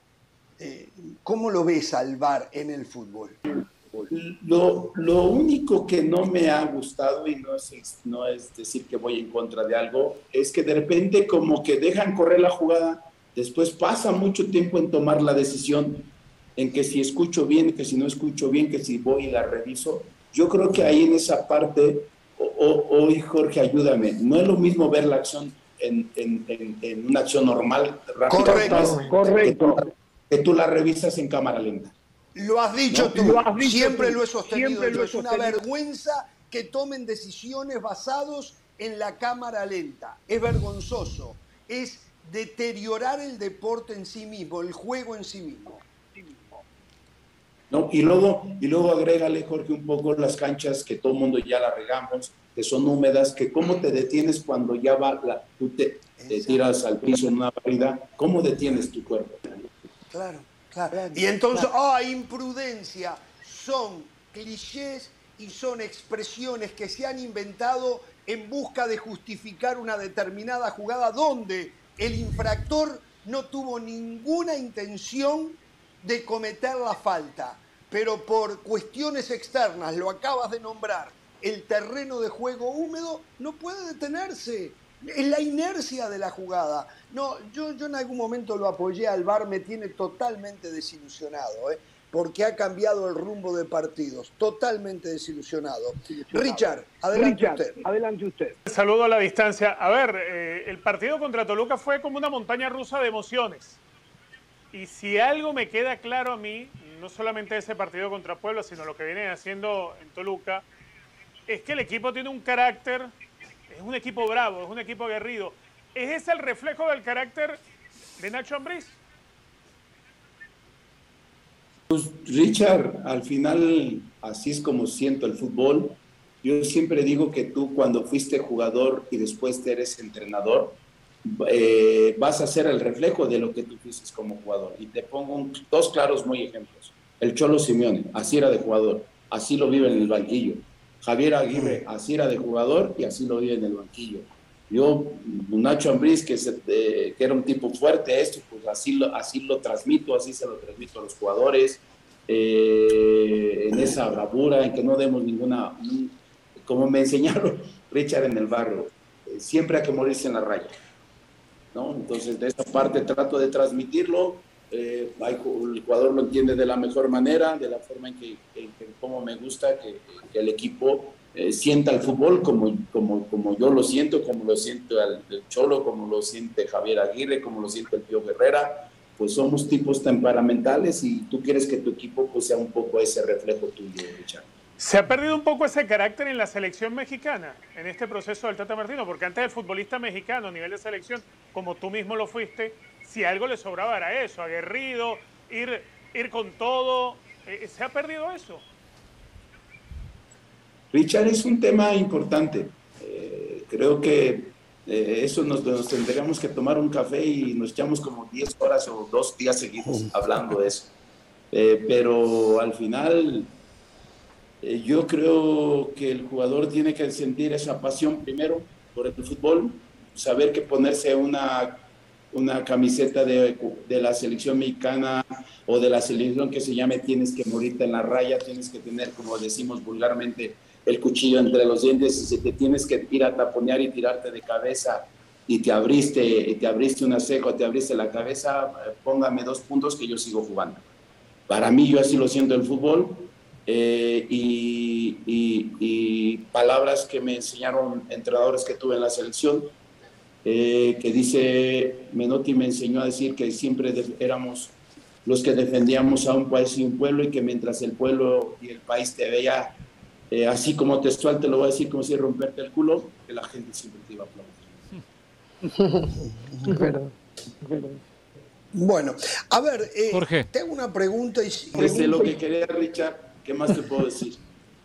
Se quedó con la boca abierta. A ver, ¿hay algún jugador en Toluca que merecería tener una oportunidad en la selección y que el Tata no se la ha dado?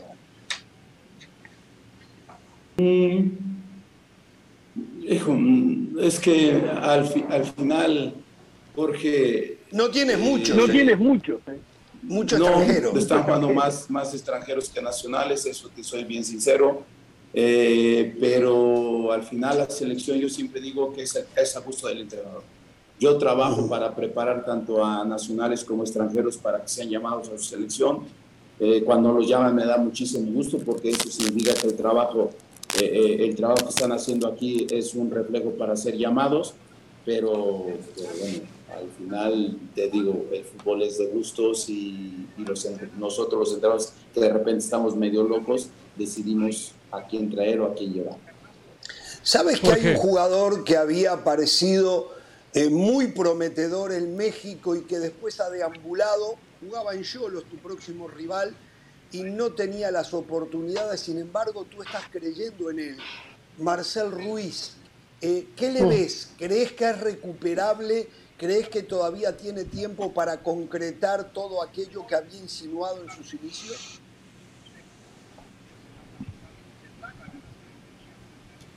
Años. Un chico con un margen para mí de crecer bastante. La verdad, lo conocía de rival, cuando estuve en Querétaro, él estaba todavía muy chico en fuerzas básicas. Eh, le, he seguido su trayectoria. Después por ahí se me desapareció un momento. Y ahora que hubo la posibilidad de traerlo, ni lo dudamos, no lo dudamos porque sabíamos que era un tipo muy capaz, muy centrado, con unas condiciones técnicas y tácticas que de verdad me ha sorprendido. Y simplemente, como yo siempre digo, le, di, le comento a él, tú tienes ciertas condiciones, yo voy a tratar de explotártelas, yo para enseñarte creo que no te voy a enseñar nada, simplemente explotarte tus condiciones, pero, pero quiero, quiero que confíes en ti, que puedes ser un jugador muy importante para el fútbol mexicano y yo creo que va, va, va en camino a eso. Pero para este mundial se me hace que va a ser un poco complicado, difícil por los tiempos, pero yo creo que sí es un jugador que puede, estar, que puede luchar y tener una oportunidad en, una selección. Este. Acaba de llegar a nuestro programa desde allí, desde Ciudad de México, Dionisio Estrada, que me imagino eh, le gustará hacerte alguna pregunta. Dionisio. El saludo para todos y por supuesto para Nacho. Este, yo insisto que después de que se vaya el Tata Martino tendría que tener una oportunidad para el tema de la selección nacional mexicana como técnico y no es por quedar bien con él, sino eh, creo que lo que hizo en León, eh, el título más allá que después también fue criticado severamente en su paso por España, donde eh, bueno, le prometieron una cosa y no se la cumplieron y bueno, no le fue bien y tuvo que regresar. Pero le digo, Nacho, en el recién habló de ese tema y jamás señaló que no le cumplieron promesas. El hombre asume todas pues, porque yo conozco a Nacho, yo conozco a Nacho, yo, yo conozco, yo conozco a Nacho, él asume toda la responsabilidad aunque no le cumplan, ¿no? En, ese tema, y lo vimos en el último torneo con Toluca, ¿no? Más allá de todo lo que se decía al interior del vestidor y que si se paró y que si no se separó a jugadores y Y y Z, él siempre asumió, a ninguno lo señaló. Ahora, este, te pregunto, Nacho, eh, cuando empieza uno a, a, ver este Toluca y se empieza a armar, y varios de León que tú conoces, pero sobre todo eh, que se apuntala con la llegada de Carlos González. Y resulta que el equipo mete gol sin necesidad que meta Carlos González. ¿Qué pasa, con, Carlos ahí? No, Donicio, primero que nada, me gusta escucharte, te mando un abrazo. Eh, no, no pasa nada. Si te vas dando, eh, recuérdale un poquito, normalmente en los centros delanteros que tuve en León tampoco metían muchos goles, ¿eh?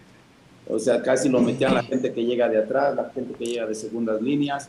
Justamente hoy tuve una plática con él, le dije que tuviera calma, que tuviera... Es cierto que lo conozco, lo tuve en Necaxa, le dije, pero acuérdate que todo va a través, de y si, donde, si tú recuerdas, Dionisio, donde él me rindió, o bueno, le saqué provecho mucho, fue cuando lo tiré a la banda, como si fuera un volante. ¿Por qué? Porque llegaba eh, de esa segunda línea con ese buen remate de cabeza que tiene, pues me, llega, me llegaba por sorpresa. Voy a jugar de centro delantero, a donde los chiquitos que tengo son los que empiezan a menearse, empiezan a ocuparlo de poste y que normalmente, si vas de acuerdo conmigo, es decir, nosotros nos tiramos muchos centros y Carlos vive mucho de los centros también. Entonces, estamos en, ese, en esa adaptación de que hoy le explicaba algunas cosas. La verdad que hoy las ha entendido mucho mejor, igual que Camilo, que también es el otro centro delantero. Y yo lo único que les pido es que no se esperen. Al final, todos queremos que tu centro delantero oficial vaya en primer lugar y que aspira a ser campeón goleador, pero también entender que viene a, un poco otra forma de jugar y que yo la verdad estoy contento, tranquilísimo de que van a responder a las exigencias y de las esperanzas que se tienen de ellos. A ver, me pongo un poquito la camiseta de la selección de mi país, Uruguay. Yo sigo un admirador a ultranza, pero no desde que llegó a México, desde que estaba en Uruguay jugando para Félix, de Leo Fernández. Después llegó a Toluca y tuvo una temporada excepcional, lo que derivó en que fuera el equipo que había comprado su carta, que era Tigres. Ni con el Tuca ni con Miguel Herrera terminó consolidándose. Eh, contigo arrancó muy bien, pero reitero, no vi los últimos dos partidos pero vi que le falta dinámica todavía. Digo, la pegada que tiene es excepcional. Pocos, en América seguro, muy pocos le pegan como le pega a él. Y creo que en el mundo tendría que revisar bastante también, pero me pareció que físicamente no está en, mejor, en su mejor condición. ¿Estoy alejado de la realidad? No, Jorge, mira, tú me dices que no viste los últimos partidos contra León tuvo una molestia en los isquiotibiales que no le, que por ahí los, los vicios del doctor me comentaban que era riesgoso, que pudiera tener un buen rendimiento, ¿no? que sí podías, sí podía salir a la banca y si lo quería ocupar 15 minutos o que no lo podía ocupar eso. Entonces eso me lo mermó un poco, me lo ha mermado un poco, por eso el otro día me dijeron, profe, está para 60 minutos, no para más. Y yo creo que él también dentro de esa incertidumbre que si se podía romper, no se podía romper, bueno, eso también no le permitió rendir al máximo. Es bien cierto que Leo tiene ciertas condiciones y estoy contigo, de esa pegada que muy pocos jugadores lo tienen, esa visión de ponerte un pase, por ejemplo, el torneo pasado hizo, me parece, siete goles y cuatro asistencias, estás hablando de 11 goles, hoy, hoy lleva tres goles y lleva, parece que otras tres asistencias, entonces es bien cierto que es todavía muy joven, ¿no? Él va, yo lo estoy, eh, siempre tengo mucho diálogo con él, estoy intentando que, tener, que tiene que mejorar de repente un poco esa parte de, lo que le llamamos sacrificio para venir a ayudarnos a defender, a tener una mayor, dinámica. Y, pero creo que es un chico en un crecimiento y de verdad te lo, te lo puedo asegurar que no te extrañes que se pueda colar entre los 26 del mundial porque yo le veo muchas cosas agradables que él puede hacer primero para que nos ayude aquí en Toluca y después pues, me encantaría, la verdad, eso que dijiste. Uruguay hoy tiene algunos muy buenos rematadores, Cavani, Luis Suárez, lo hacen excepcionalmente bien de Arrascaeta, pero ninguno llega al Y hoy muchos partidos se definen en jugadas quietas. Y él no solo te da efectividad en tiros libres, efectividad en jugada eh, en pelota en movimiento, efectividad en los tiros de esquinas, eh, en fin, te da un, abanico, una variante de posibilidades que al equipo que lo tiene eh, le tiene que ser muy rendidor. compañeros, ¿alguna pregunta más para... Yo tengo un par de preguntas. Yo tengo un par de preguntas. No, recién Nacho, recién Nacho nos decía hace un ratito, ¿no? al inicio de la nota, que tenía alguna, que tiene alguna espina clavada por lo que había pasado en España con el Huesca. ¿Tiene alguna espina clavada también con ganas de algún día, no ahora, algún día tener revancha en Chivas y o en América? Más allá del juego hay algo en lo que todos vamos a coincidir. A todos nos gusta ganar. Por eso tienes que conocer los precios sorprendentemente bajos de seguro de auto de State Farm. Contacta a un agente llamando al 1-800 State Farm. Como un buen vecino, State Farm está ahí. Hernán, te, mentiría si te dijera un rotundo no. Tú sabes que el fútbol, como siempre dicen, la pelota rueda, hay veces que rueda a favor, hay veces que rueda en contra, pero, pero hoy a mi edad, 57 años, estoy muy tranquilo, estoy contento con lo que realizo, yo tengo una pasión y respeto al fútbol y no sé qué pase mañana, no sé, no sé si hay una posibilidad de poder volver a dirigirlos, siempre estaré abierto y, con la esperanza de siempre a donde me encontraré dar lo mejor de mí. Y, el único que te podría decir, no, no, no voy más allá de vivir el día a día y hoy mi compromiso es grandísimo por lo que bien hablábamos a un principio de lo que fue el torneo anterior y, de lo que hoy estoy viviendo aquí en el Club Toluca que estoy muy contento. Una más de mi parte, ¿no? Para cerrar mi parte. Yo podría Una más de mi parte, más, pero quiero saber esto. Primero, coincido con Dionisio en el tema selección mexicana. Por lo menos lista de candidatos al 2026 tiene, tiene que estar.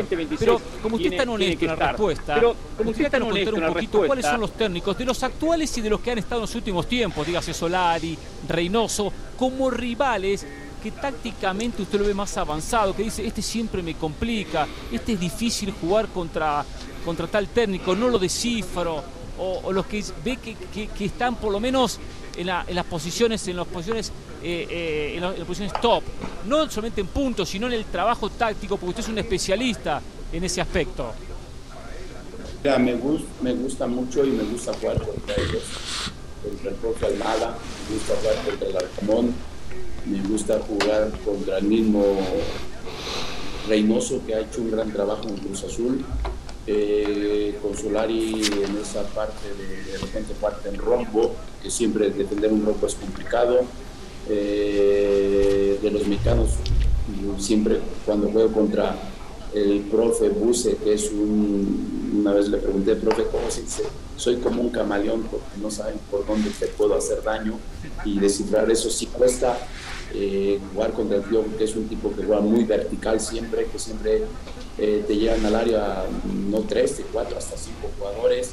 Entonces, creo que en esa parte siempre me da gusto cuando me toca enfrentarlos, no porque les falte el respeto a los demás, todos son grandes entrenadores, ser muy respetuoso de todos, pero de esa pregunta que me hace son de esos que, que no, desde que terminó el partido y sé que voy a jugar toda la semana, me tienes trabajando, averiguándole cómo, cómo puedo contrarrestar su forma de jugar, cómo le puedo hacer daño, y son partidos de repente cerrados, hay muchas veces que me han ganado, y después, bueno, también les he ganado y en esa parte siempre me, me, gusta prepararme al máximo. No que no lo haga con nosotros, pero sí siempre son, son, son entrenadores que, que te hacen ir al 100%. Yo tengo una, Jorge, si me permites. Ah, bueno, adelante, José. Perdón, perdón. Antes de las preguntas, solo un pequeño comentario. Nacho, Aquí en Jorge Ramos y su banda tenemos un segmento, las clases tácticas de Hernán Pereira, donde claramente yo soy el único alumno que presta atención cuando Nacho ah, yo pensé que los Yo pensé que los sacatécnicos que usted había puesto a, Nacho Ambriz la temporada pasada que se iba de Toluca, ¿eh? Yo pensé que ese segmento se refería. No, no, está faltando a la verdad porque el sacatécnico en la temporada pasada ya no existía. Pero lo que quería decir es lo siguiente, cuando Nacho Ambriz hablaba de que sus delanteros no marcan muchos goles. En la clase táctica Hernán Pereira lo mostró y Hernán hablaba de la zona 14, cómo a Nacho Ambril le gusta ocupar esa zona, la permuta de posiciones, los movimientos en el último tercio. Nada más quería acotar eso, ¿no? Para la gente, eh, para los compañeros que pongan atención. Nacho, un par de preguntas de mi parte.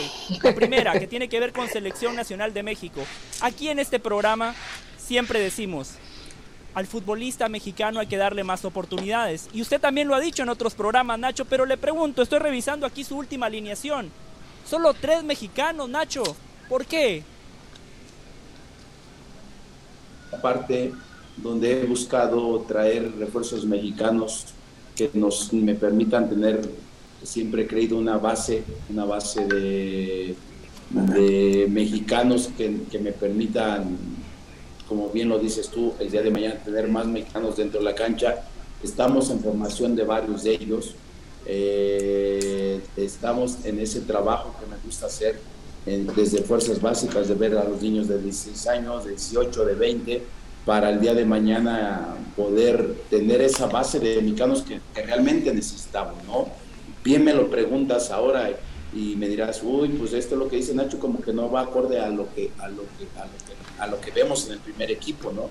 Pero digo, también no me gusta tirarlos al ruedo nomás así, porque sí, necesitan una preparación, necesitan que estén bien cobijados con una buena, con una, con un, con, una base que los pueda proteger en, momentos complicados y difíciles, pero no tardará que, que Toluca vuelva, vuelva a tener ya esa base de mexicanos Profe. Yo quiero matizar esa pregunta, porque en el América Nacho Ambriz ganó la CONCACAF Liga de Campeones, así que en el América no le fue mal, ganó un título muy importante, pero Nacho, en Chivas, quiero que me hable de Chivas. A ver, Nacho Ambriz, todos sabemos lo que hizo con León, un gran entrenador. Víctor Manuel Bucetich, el Rey Midas. Luis Fernando Tena, el único técnico que hizo campeón a Monarcas Morelia. Antes de Juan Reynoso, el último técnico que había hecho campeón a Cruz Azul. Luis Fernando Tena, el único técnico que ganó una medalla de oro olímpica con México. Todos esos entrenadores, Nacho Ambriz, Luis Fernando Tena, Víctor Manuel Bucetich, todos fracasan en Chivas. ¿Por qué es tan difícil tener éxito en esa institución, Nacho? Mira, bueno, es una muy buena pregunta que haces, ¿no? Yo de lo mío, que es a título personal, eh, a mí yo lo único con la espinita clavada que me quedé fue que no pude iniciar el torneo. Yo llegué de relevo en la fecha creo que 9, 8, 9 por ahí sí. El trabajo que me gusta hacer, que bueno, pues es un poco laborioso y que siempre le saco provecho a las pretemporadas. Eh, y si mal no recuerdas, eh, vino el proyecto del, del, del de Johan Cruyff que yo después yo ya no entraba en esa, en esa filosofía que ellos pretendían. Digo, sería la única espinita que me quedé clavada con eso. Hubiera querido ser, tener una pretemporada eh, traer los refuerzos que habíamos pensado. Y porque me acuerdo que en ese momento lo había yo hablado con el profe Real que estaba muy cerca del equipo, pero de ahí en fuera, nada, o sea, después, bien lo dices, con los partidos que tuve, a lo mejor con la posibilidad de poder eh, bastantes puntos para calificar y después poder entrar a una liguilla, realmente no lo logré. pues se le llama fracaso, sí, porque con equipos grandes cuando tú no logras algo, siempre fracasarás, ¿no?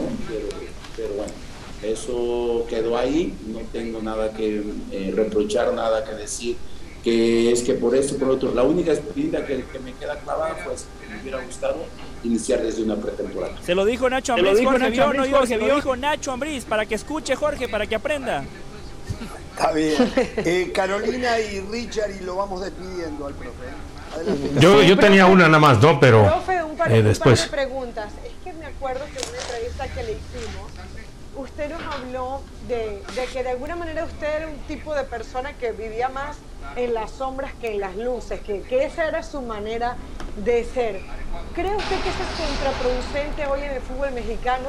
Que el fútbol mexicano me parece, y es mi percepción desde afuera, que a veces hay que ser más dicharachero, hablar más como para, como para brillar, o, o, o, no es así, no es así. Yo digo que al final, Carolina, tú bien sabes, yo no soy de traje, de corbatas, de marcas, no soy un tipo mediático, no me gusta, no me llama la atención. Soy un tipo que trabaja a la sombra, me encanta trabajar, le tengo una pasión, un respeto al fútbol. Todo lo que he hecho me lo he ganado a través de ser así. Eh, gracias a Dios y le agradezco todos los días a Dios que tengo este trabajo. No me interesan los reflectores, no me interesa más allá de, de ponerme a trabajar, de hacer que mi equipo juegue bien al fútbol, de hacer que tenga buenos resultados. Hay veces que se me ha dado, creo que tengo a lo mejor más tropiezos que, que buenas cosas, pero en el fondo me siento tranquilo y después, luego, no te creas, me pongo a pensar, ya me voy a vestir de smoking para ver si así llama la atención.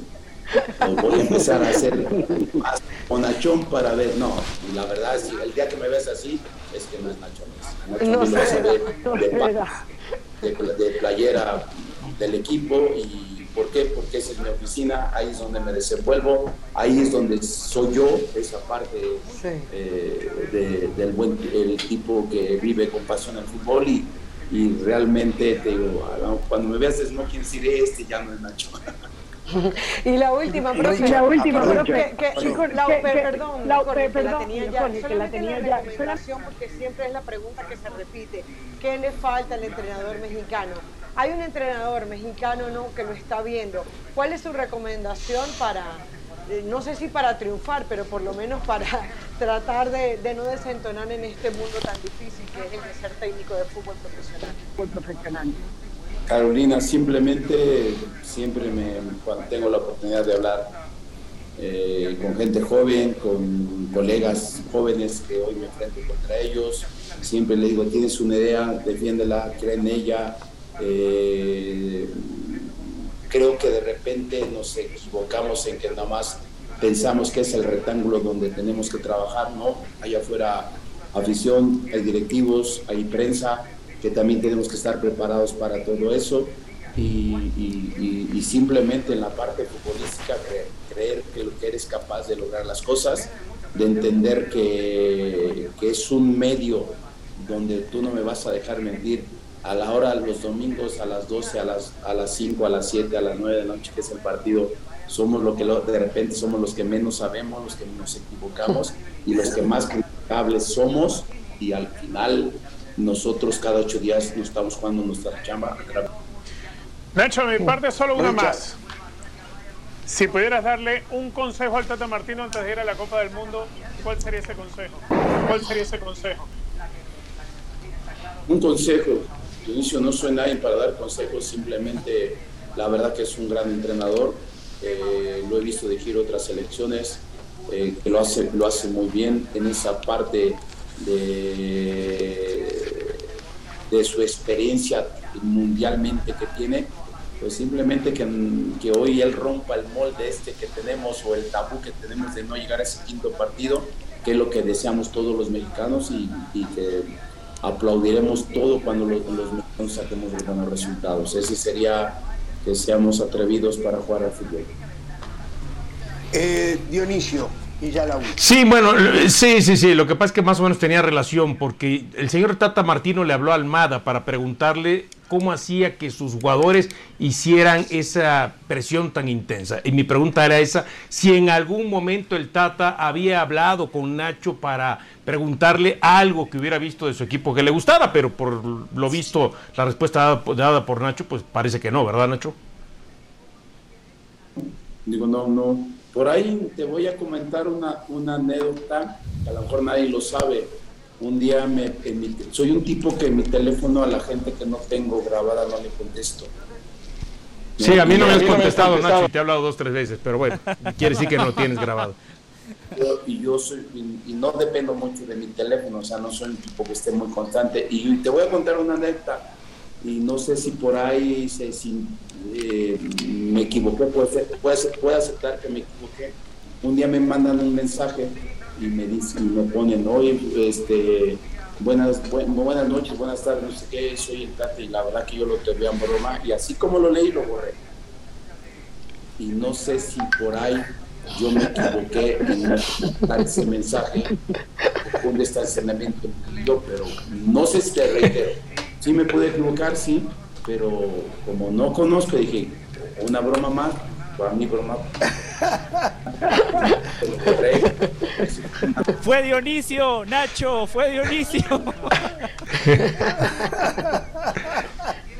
Pero al contrario, me decía mejor y todo, y más siendo para el fútbol mexicano de eso. Bien, ¿te preocupa el nivel de los últimos tiempos de la selección? Sí, sí, sí, sí me preocupa porque digo, yo no voy a hablar más de lo que ustedes no han visto, de que estamos un poco, eh, el jugador no está teniendo el rendimiento que realmente se está, se está esperando. Creo que hay mucha gente fuera que también está costando porque no está jugando, está entrenando, no está jugando, no está compitiendo durante 90 minutos. Eso también merma en el aspecto de ritmo. Y bueno, esperar que todo esto, eh, digo, siempre se cambia cuando tú cambias en tu cabeza el chip, decir, tengo que prepararme, tengo, si me toca entrenar, tengo que entrenar al fútbol, al fútbol para poder llegar y, que, que, hagamos un buen papel en la selección. Después podemos responsabilizar muchas cosas, Jorge, pero, pero cada, cada quien tiene que, hacerse un autoanálisis de las cosas que no se están haciendo bien. Bueno, y ya ahora sí, esta es la última. Eh, en las últimas semanas se habló de que el Tata ya tendría un acuerdo con Boca Juniors. No nos consta esto. En caso de quedar acéfala la dirección técnica de la selección mexicana de fútbol, ¿te sientes preparado para asumir el cargo? Mira, Jorge, por el momento, bien dices tú, no hablar de más todos hablamos, pero hoy la selección tiene un entrenador. Tú me hablas en un futuro y por ahí se me criticó cuando yo dije eh, si en un futuro, Gustavo, me siento más que preparado, me siento con la capacidad de poder eh, soportar la presión y de todo esto dentro de la selección. Pero también creo que tengo que volver a entregar buenos resultados, porque tú vas a estar de acuerdo conmigo, para poder ser tomado en cuenta para Muchísimas gracias por todo este rato. Creo que es un abuso de nuestra parte con tu amabilidad. Te deseamos. Usted siempre abusa, Jorge.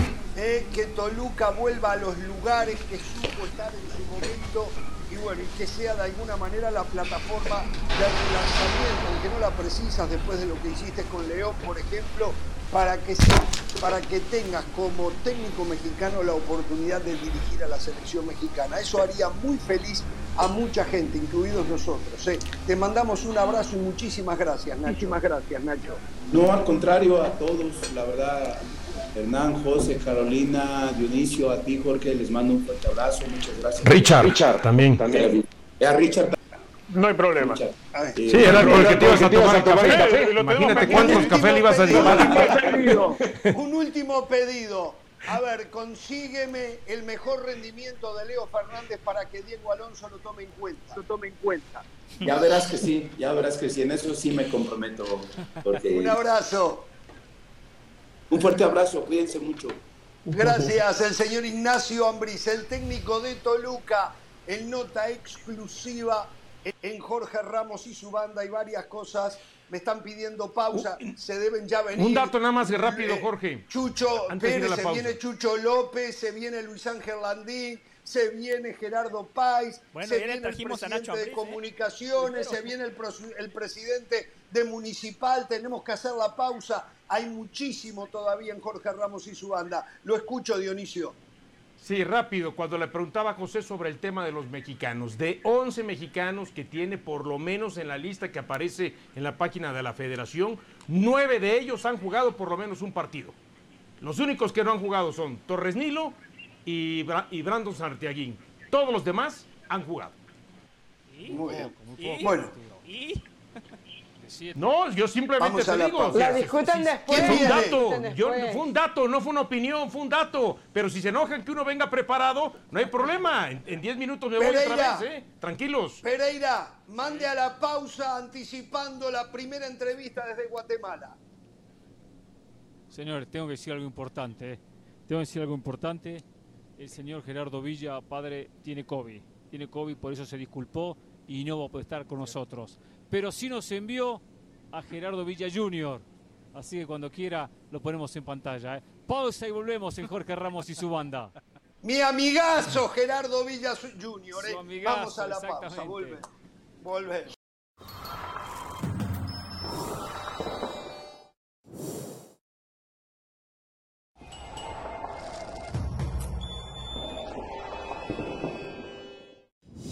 Seguimos en Jorge Ramos y su banda. Recuerden que ESPN Plus tiene todo lo mejor del mundo del deporte. Ahora vamos para ver qué hay en el mundo de otros deportes. Adelante. Yo no les puedo explicar a mis amigos de Jorge Ramos y su banda cómo me estoy divirtiendo aquí en el abierto de tenis Mifel en San José de los Cabos. Primero, el tenis es lo que más me gusta cubrir cuando estoy fuera del estudio. Y segundo porque esto no es solo explorar el paraíso de playas y desierto, ese contraste de fantástico, sino también es ir a una cancha principal que se está estrenando y recorrer un complejo deportivo llamado el Cabo Sports Complex, que de verdad tiene una zona gastronómica espectacular y una zona comercial donde uno se pierde de vista. Pero en cuanto a tenis se refiere, hoy es el cuarto día de actividades y hoy arrancan los cuartos de final. Son cuatro partidos en esta cancha principal que es un estadio gigante para más de 3.000 fanáticos. Estará abriendo Miomir Kekmanovic contra Brandon Nakashima un estadounidense que el año pasado hizo final, que es uno de los candidatos al título. Por supuesto, nadie es más candidato que el ruso Danil Medvedev, quien va a estar enfrentando al lituano Ricardas Verankis y que estábamos ansiosos de verlo estrenarse porque llevaba desde Mallorca sin jugar. Lo hizo el ruso con solidez y por supuesto esperamos una actuación similar buscando ese puesto en las semifinales en lo que es su primera vez aquí en Los Cabos. El tercer partido será el de Steve Johnson contra Félix Oyer Aliasim. El canadiense número 9 del mundo es el segundo mejor preclasificado y todavía está buscando su partido perfecto. ¿Lo verá? esta tarde. Y el estelar, por supuesto, será el del campeón defensor. Cameron Norrie contra Radu Albut nos decía que su tatú en la pierna izquierda es de un cactus, porque aquí ganó su primer título ATP y por supuesto porque ama a México, se siente mexicano y quiere nutrirse del Viva México en este hermoso lugar. Desde San José de los Cabos me despido y prometo seguir contándoles lo que sucede aquí buscando al nuevo campeón del abierto de tenis Mifel.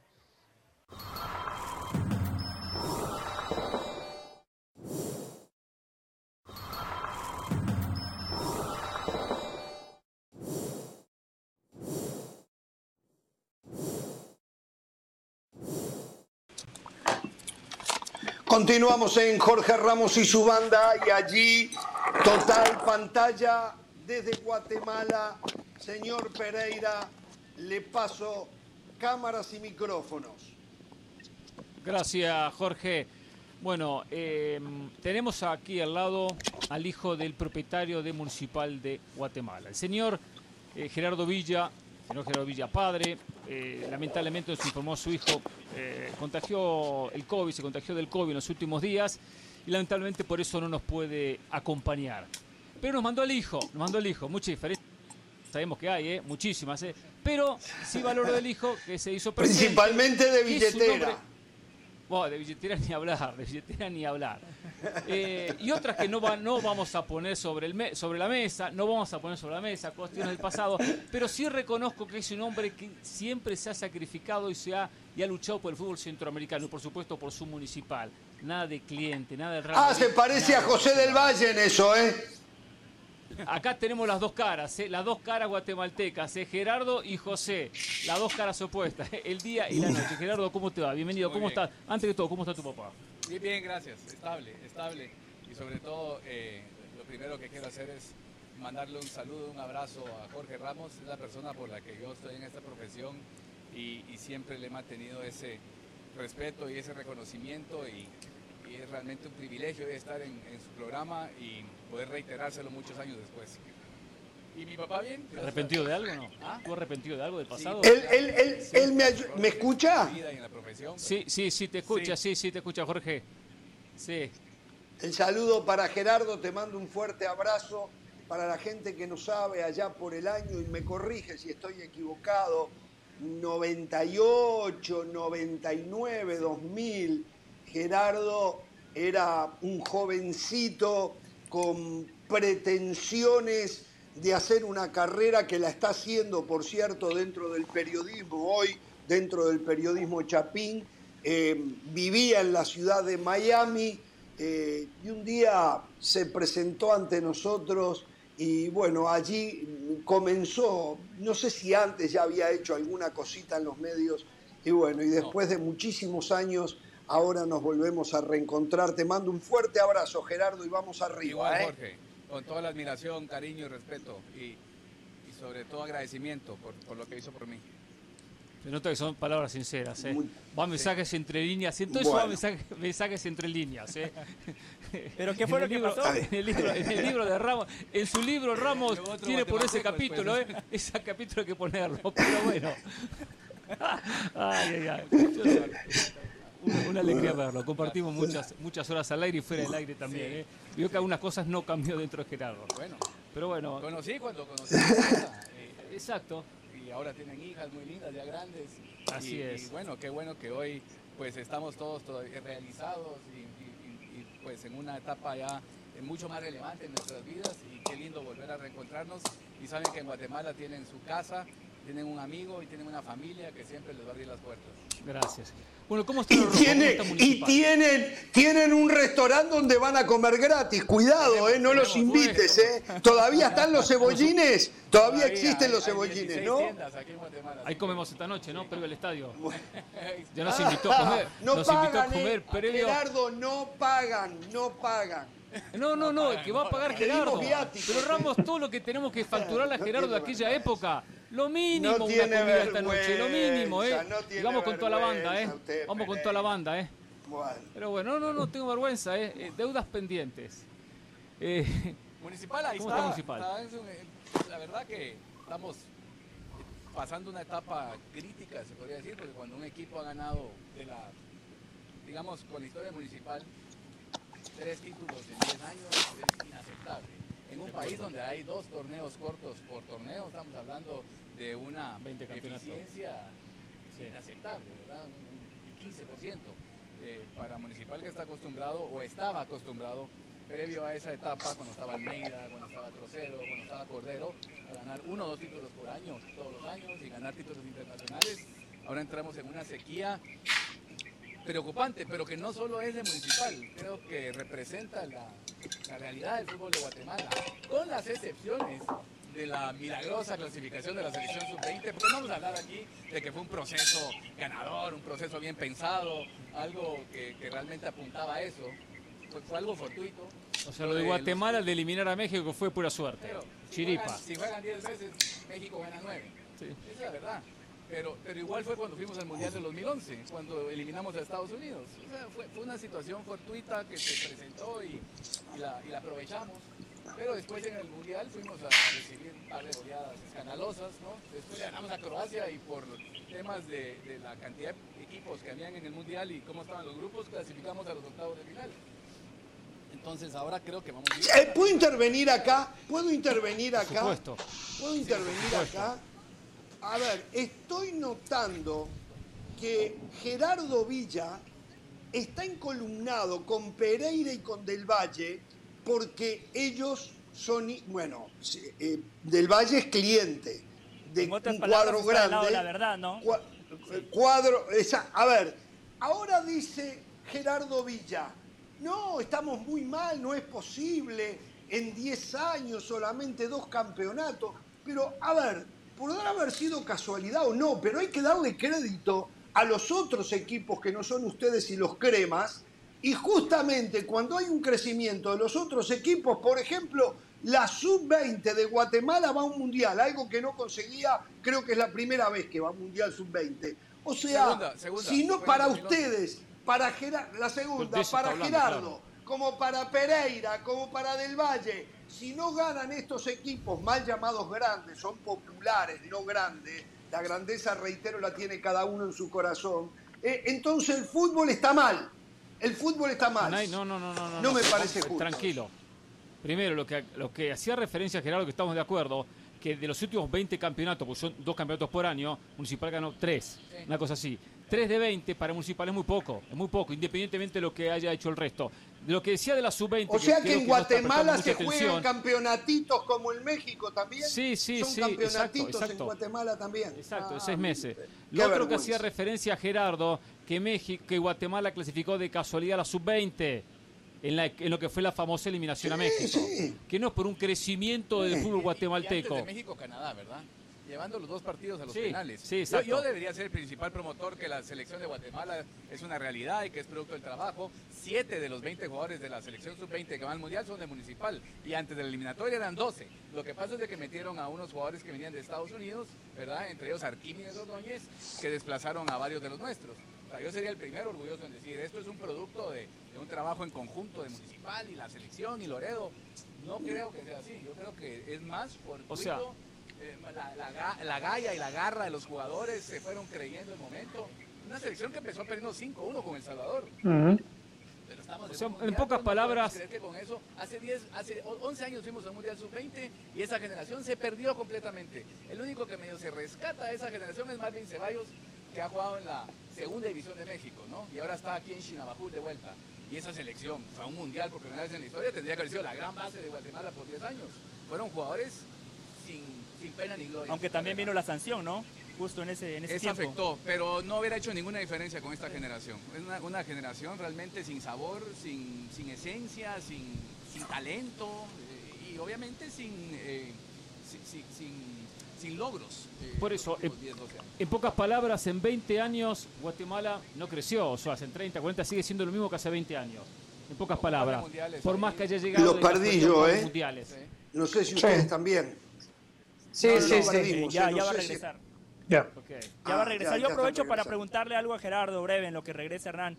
Gerardo, esa crisis que usted describía de Municipal eh, se agrava porque Comunicaciones hoy, el acérrimo rival de los Rojos, es el vigente campeón de Guatemala y acaba de ganar la CONCACAF League. Exactamente. Eh, eso, eso obviamente lo hace más escandaloso. Pero previo a este título, Comunicaciones tenía seis años de no ser campeón.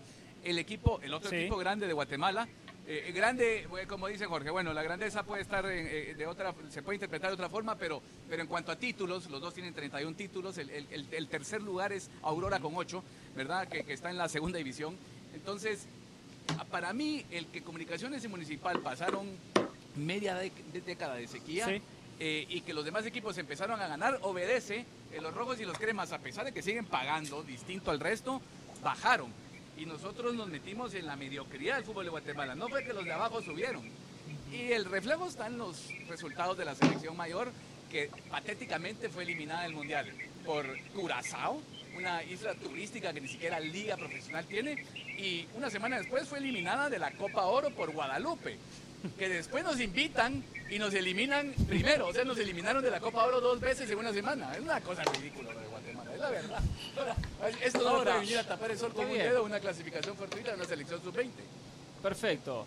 Todos coincidimos que Guatemala no crece y sigue en el mismo nivel paupérrimo que ha tenido en su historia. ¿Y por qué? ¿Por qué no se hace algo diferente? ¿Por qué Municipal, Comunicaciones no se hace algo diferente? ¿Por qué la Federación no hace algo diferente? Porque aquí se busca el protagonismo y se buscan los resultados a corto plazo. Jorge lo decía desde que yo claro. a trabajar con ustedes hace 20 años que en Guatemala no se trabajaba la, parte formativa. Y ahora. Y sigue siendo lo mismo.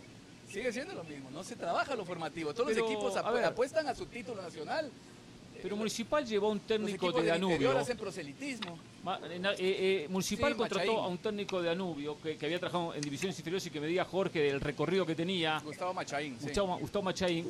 Como para intentar transportar o, tratar que toda su capacidad, lo que enseñó en Danubio, por lo menos llevarlo a Municipal, sabiendo la diferencia del caso, pero, pero especialmente en tema formación. ¿No hubo resultados tampoco?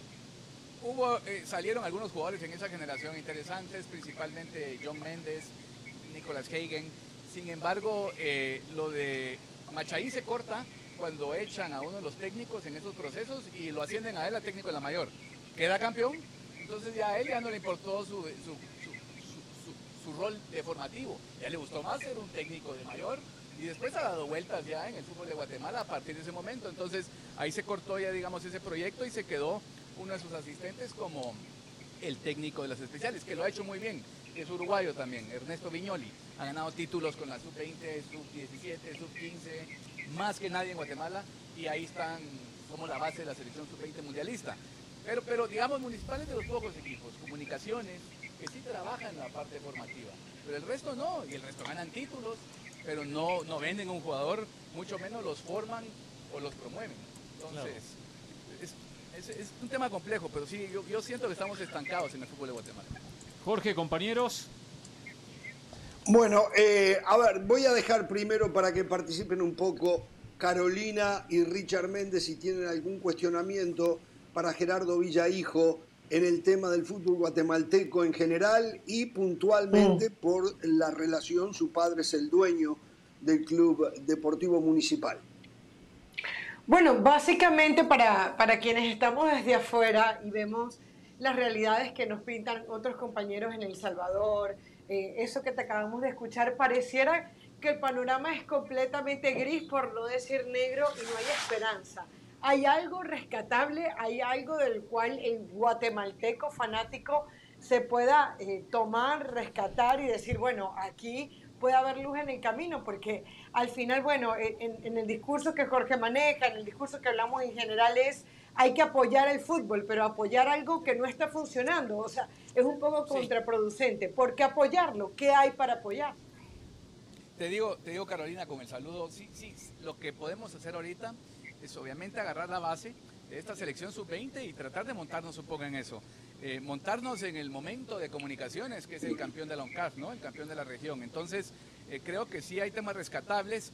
Se, le tiene que aplaudir a la selección o a la FedeFoot el esfuerzo que están haciendo por un técnico como Luis Fernando Tena, que es un técnico de, primer nivel que creo que sí va a hacer pues su mejor esfuerzo y, que va a poner en práctica aquí pues mecánicas no habituales para nuestro país para sacar adelante la, generación que está surgiendo. Y de hecho, ha sido muy firme en, apostar a los jóvenes. Está dejando al margen de la selección al Moyo Contreras, que ha sido el mejor jugador de Guatemala el último año y medio, pero se está manteniendo firme con esa postura de los jóvenes y el proceso para el 2026. Entonces digamos que sí hay ciertas rutas que nos están encaminando a un camino para rescatar y para enderezar el fútbol de Guatemala, pero la base estaba tan... Eh, inestable que, va a ser difícil, pero sí están estos temas como el del Mundial Sub-20 puntualmente, que de repente pueden ser un salvoconducto para, para un mejor futuro del fútbol de Guatemala. A ver, Gerardo, Richard. con el saludo a la distancia, Gerardo, eh, decías lo mal que está el fútbol en Guatemala y, y, apuntas a que hay que apoyarse y mucho en esta selección que logró la clasificación. A ver, ¿Cuál es el plan que tienen que hacer los clubes? Porque al fin y al cabo siempre son los clubes los que van a surtir no solamente las selecciones juveniles, sino también la selección mayor. ¿Cuál es el plan que, desde tu posición como dirigente de un club pues se tenga que llevar a cabo y que tenga que, copiarse en los demás clubes que comparten la Liga del Fútbol Guatemalteco? Darle mucho más, eh, eh, ¿cómo se llama? Realce, mucho más prioridad al tema formativo. Acá un jugador de 22 años, y vos lo sabés, eso aquí es una, tristeza que ven un jugador de 22, 23 años y dicen tiene un gran futuro. Eh, si, en Argentina no tenés mil partidos ya jugados entre las inferiores y, la, y, la, mayor a los 22 años, realmente tu futuro ya pues no va a ningún lado. Y acá todavía lo ven como una, es una joya en bruto, se puede pulir a los 22 años. Entonces tenemos que cambiar ese paradigma y esa mentalidad de que los jugadores de 19, 20, 21 años son prospectos y, y de verdad meternos todos en, en la conciencia formativa, de formarlos desde los 12 años, 13 años, 14 años, 15 años, con temas integrales de alimentación, de educación, de psicología y obviamente lo deportivo. ¿Verdad? Que, escasos clubes lo trabajan en Guatemala, por no decir solo Municipal y Comunicaciones, y por ende son siempre la base de todos los procesos de selección nacional. Una última de mi parte. Gerardo, sí, adelante. Eh, Gerardo, ¿Es rentable un equipo como Comunicaciones o como Municipal hoy en día en Guatemala? ¿Es rentable? ¿Genera dinero?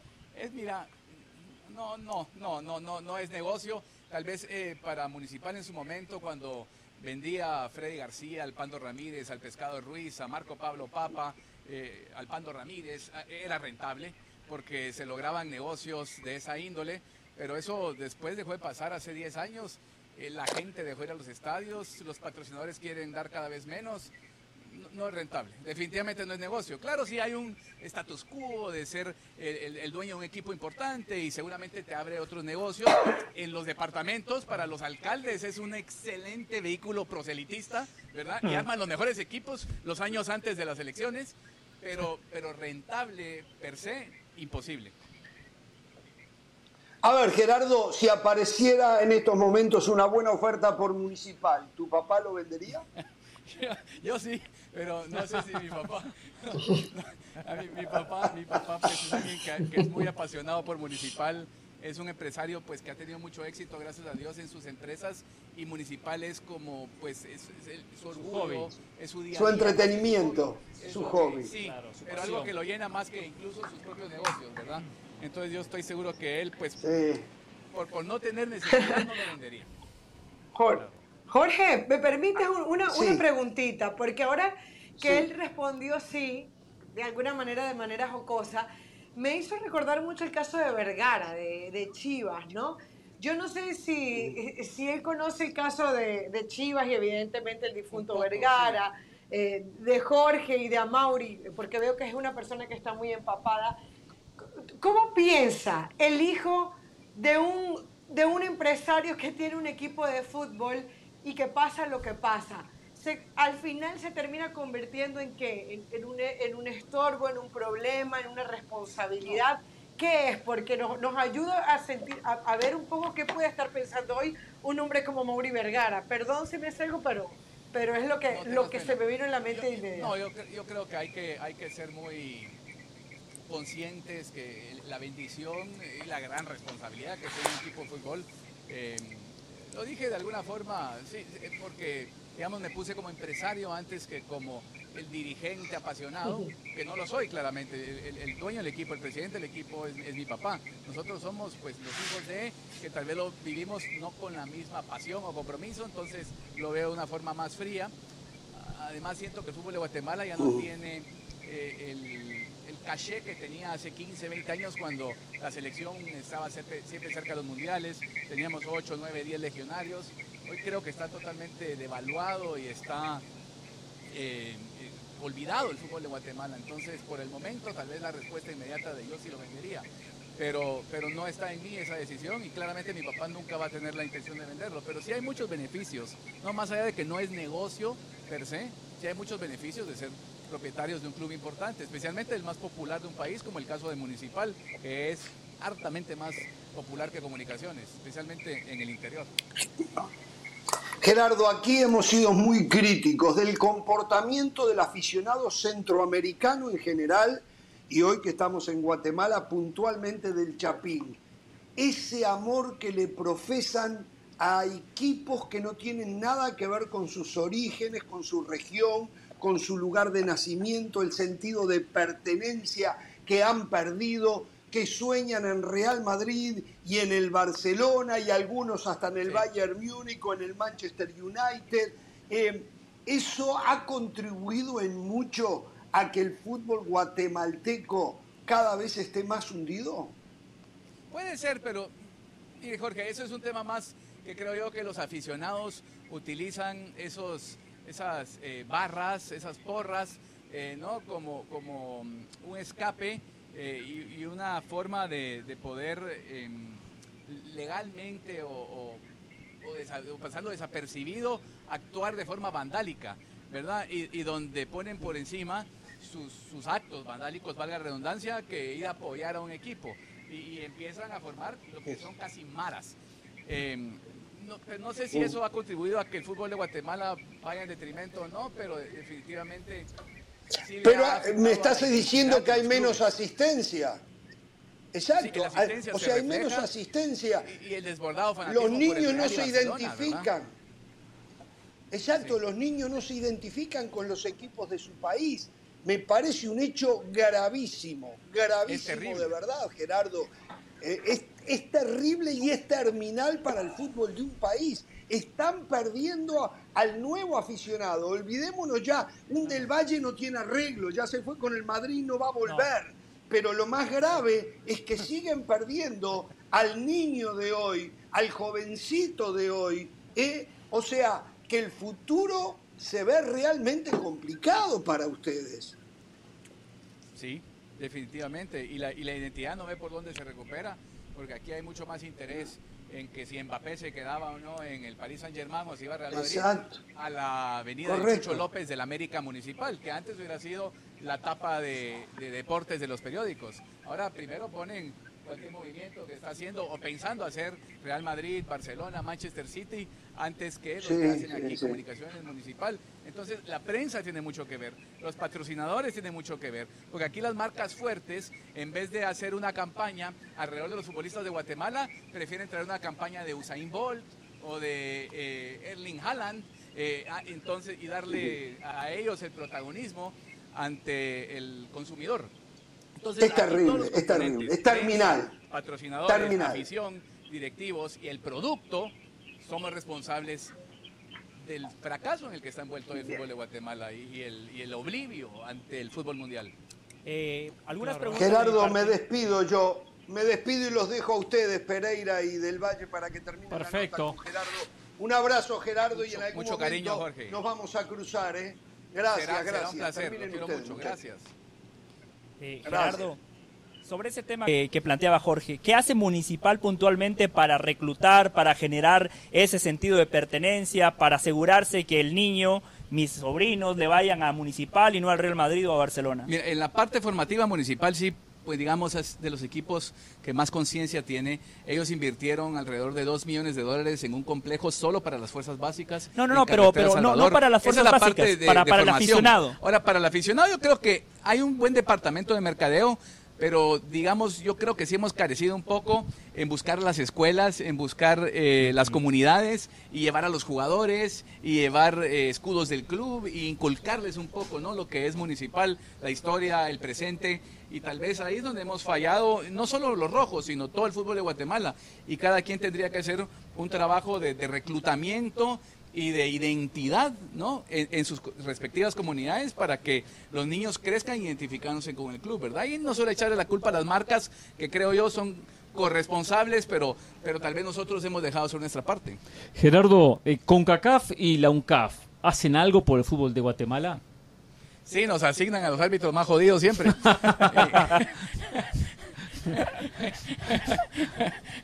Ay, ay, Es- es- es- es- hemos tenido hasta miembros del comité ejecutivo de la FIFA, ¿no? Y, y los, uno de los 23 dones de, de los de, la, de la Cosa Nostra del fútbol de Guatemala, hasta Jack Warner llevó a esa su isla un par de mundiales.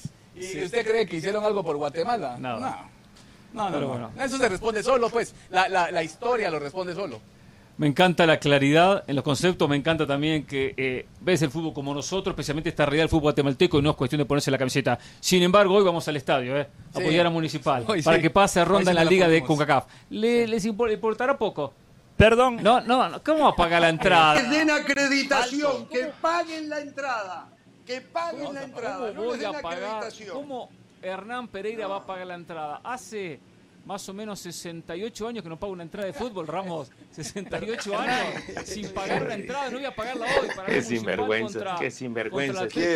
y, lo dice, lo cuenta. Hernán, no tiene solo, Solo una cosa, es, increíble, es increíble cómo Hernán Pereira manipula, porque dice que bueno que Gerardo Villa ve el fútbol como nosotros. Hernán Pereira ve a la cámara todas las tardes en Jorge Ramos y su banda y le dice a Guatemala, sí, ustedes pueden clasificar a la Copa del Mundo de 2026. Yo escucho a Villa que está aquí y el panorama que me pinta va de la mano con lo que yo comento todas las tardes. El, 2026 lo que nos ayuda es que Estados Unidos, México y Canadá ya están en el Mundial, ¿verdad? Entonces, pues nuestros rivales directos van a ser Costa Rica, Jamaica. Tres, eh, cupos directos y un repechaje. Está Costa Rica, está Honduras, está Panamá, está Salvador. Después tenemos que sumar a Trinidad, Jamaica, Curazao. Haití, ahora que ha Haití. mucho. Sí, no, la misma Señor del Valle. que fue el Mundial. El señor del Valle dice que Guatemala tiene cero posibilidades de llegar al Mundial 2026. No, no, no, cero no, Eso es lo que yo discuto, que tiene posibilidades. Que no es candidato, no lo es. Pero si hace las cosas bien, de repente, por repechaje, se le abre la puerta y puede llegar. Puede llegar. Eso es lo que digo. Él dice cero posibilidades. Dependerá Esa es la discusión para que no me sucie la cancha este tipo. El profe. Dependerá del profe Tena. Dependerá de la capacidad del profe Tena y que le den realmente toda la libertad, ¿verdad? Y el apoyo. No, depende de los jugadores. Tena, Tena es un complemento, ¿eh? Pero si no hay jugadores no hay paraíso, ¿eh? Si no hay jugadores, no hay paraíso. Y el problema lo acaba de decir Gerardo, no se trabaja eh, a nivel juvenil y entonces ¿No? no tiene materia prima, no puede hacer magia, pero hay una creencia, hay una creencia y encabezada por el señor José del Valle, que los técnicos son los responsables de todo y por eso se inventó un segmento del ah. sacatécnicos eh, donde echaba técnicos a diestra y siniestra, eh, tuvimos que Y a los del municipal más, y a los del municipal los echaba con mayor facilidad. con un toque de los técnicos, nada más. Ah, se necesitan buenos jugadores. Dos cosas. Eh, en breve se viene otro invitado de lujo. En breve, otro invitado de lujo aquí en Jorge Ramos y su banda. La última de mi parte. Tu opinión de, de Gerardo Páez como presidente de la federación. Creo que tiene buenas intenciones. Creo que eh, hizo un gran trabajo con el fútbol sala en su momento, nos, hizo campeones de CONCACAF, nos llevó a varios mundiales con participaciones decorosas en los mundiales, pero no es lo mismo la disciplina del fútbol sala que el fútbol mayor. Creo que ha pagado un derecho de piso importante en aprender las diferencias entre lo que es el fútbol sala y el fútbol 11 eh, eh, en cuanto a todo, expectativas, manejo de patrocinadores, elección de cuerpos técnicos, etcétera. Pero creo que tiene buenas intenciones pone dinero de su bolsa regularmente para hacer mejoras en el entorno de la federación y ojalá consiga mejores asesores, que creo que es donde ha fallado, para que lo encaminen mejor. La última, Chucho López hoy no nos va a acompañar, el ex hombre del América, hombre municipal, porque este individuo no lo dejó salir de la concentración. Simplemente por eso. No puede ser. Mañana Mañana sí va a estar con No, no, consiguió. no le No consiguió sacarlo. No, le tira, no, señor Villa. Al contrario, espere, espere, espere, para su proyecto de técnico, espere, Pereira. Espere, Chucho López se dijo aficionado de comunicaciones y juega el municipal. ¿Eso los preocupó a ustedes? No, no porque en ese momento él no tenía realmente ninguna relación con el fútbol de Guatemala, más que las convocatorias a selección, y lo dijo en función de la amistad que él tenía con Jorge Aparicio y algunos jugadores de comunicaciones dentro de la selección. Y, realmente la pregunta fue quién va a ganar, no a quién le vas. Y, acertó porque ganó Comunicaciones. Pero de hecho, ahorita que Municipal lo buscó, Comunicaciones lo buscó con una propuesta más agresiva. Lo llamó Cañedo White, lo llamó Pedro Portilla, lo llamó Juancho García, todo mundo y él prefirió jugar en Municipal porque dijo, prefiero un equipo... No, y es un profesional. Nacional y campeón de un CAF a un equipo que ya es campeón de todo. Abrazo Gerardo, gracias a ver, Es un profesional. Lo hice solamente como un chiste la pregunta. Él es un profesional y, y ya. Un abrazo Gerardo. Saludo a papá, ¿eh? Y a, y a tu mamá también. Y a tu mamá también. Muchas gracias. Eh, y voy a preguntar algo al aire. Es una película, voy a, y a tu mamá también. Voy a preguntar algo al aire. Y tu mamá también. Eh, ¿El abuelo nos acompaña todavía en este mundo? ¿Quién? ¿Mis padres? No, no, no, tu abuelo. Sí, los dos, los dos. No, no, no, eh, preguntó por el abuelo, creo. Ah, mi abuelo falleció el año pasado, perdón, falleció el año pasado por COVID, de Jorge. Pero tenía 97 ah, años, caramba. que tuvo una muy buena También lo tuve lo pude conocer también. Bueno, que Dios lo tenga en la gloria. Un abrazo. ¿eh? Eh, sí, eh, con toda la familia. Lo recuerdo con mucho cariño. Sí. Muchas gracias. Vamos a la pausa. Se viene una nota, no sé con quién, no la dice del Valle, la tiene. Y después niegan que narraron el Mundial del 30. Invitado de lujo, dijo Luis Ángel Landís. Luis Ángel Landín todavía no apareció. Chucho López lo patearon para mañana. Eh, el, bueno, vino eh, el vicepresidente o el encargado del municipal porque el dueño hoy está enfermo. De comunicaciones prometieron al presidente, no ha aparecido. Y dijeron de Gerardo Páez. Espero que sea el señor Gerardo Páez. Si no tiene que atender las farmacias, que se siente un ratito ahí ahora. ¿eh? Vamos a la pausa y averiguamos.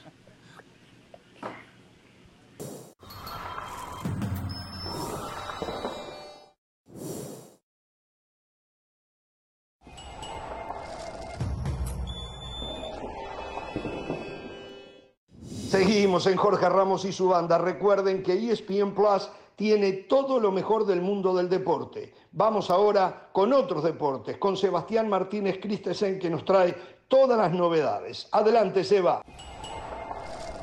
Seguimos con todos ustedes aquí en ESPN Plus y es momento de hablar del fútbol americano de la NFL, puesto que la liga ha apelado de manera oficial la sanción de seis partidos de suspensión que la jueza independiente Sue Robinson le había otorgado al mariscal de los Cleveland Browns de John Watson. Una movida, como le dijimos hace par de días, que es tan correcta como lógica. ¿Por qué lógica? Porque esencialmente la brecha que existía entre lo que quería Sue Robinson y el equipo de Watson, una suspensión de seis partidos, y lo que quería la NFL es muy grande. ¿Qué quería la NFL? Una suspensión indefinida, es decir, una suspensión de al menos una temporada que sería sujeta a revisión después de la finalización de la misma, una multa económica jugosa que en la suspensión actual no existe, y a la vez tratamiento de rehabilitación para el mariscal de los Cleveland Browns. ¿Qué pasa ahora entonces? La NFL esencial apela, y este es un proceso curioso, porque Roger Godel es el que puede escuchar la apelación o Roger Godel designará a alguien que escuche la apelación y luego la decisión de la liga será final. Esencialmente, la NFL le apela a la NFL. Entonces ya se imaginan cómo puede terminar esto. ¿Qué movida le queda entonces a la unión de jugadores? La unión de jugadores lo que puede hacer es desmandar a la NFL y llevar este caso a Corte Federal. Yo creo que eso es lo que van a hacer. Mis amigos abogados me dicen que porque el lenguaje del acuerdo laboral dice la decisión de la NFL será final esencialmente no tienen muchas posibilidades de ganar en corte. Pero lo último que quiere la liga es que este caso se estire. Si el caso va a corte federal, mientras transcurra el proceso judicial de John Watson pudiese jugar y estar detrás de centro en la primera semana de acción, lo cual no sería buena publicidad para la liga. Entonces, a partir de este momento, después de que yo creo exista la demanda en contra de la NFL por parte de la Unión de Jugadores, el equipo de John Watson y la NFL van a empezar a negociar. Recuerden que antes del veredicto de Sue Robinson, ya ambas partes quisieron llegar a un acuerdo no se pudo. Ahora me imagino que ambas partes tendrán más motivación para llegar a un acuerdo. Es decir, o mantener la suspensión de un año, pero quitar la multa económica o quitar el proceso de rehabilitación. Algo tendrá que ceder, pero ciertamente creo que estará en el mejor interés de ambas partes evitar que este proceso se extienda, que la gente se concentre en el fútbol americano, en haber sentado un precedente fantástico de cara al futuro y en tratar de dar vuelta a la página. A mí me sorprendería de sobremanera si eventualmente ambas partes no llegan a un acuerdo, pero este es el primer paso del efecto dominó, la NFL apelando oficialmente la sanción de John Watson. Yo ya tengo la fecha circulada en el calendario, 12 de agosto, y espero que ustedes también, regreso de la liga, el regreso del fútbol español, ustedes podrán disfrutar por las distintas plataformas de ESPN. Regresamos con ustedes a Jorge Ramos.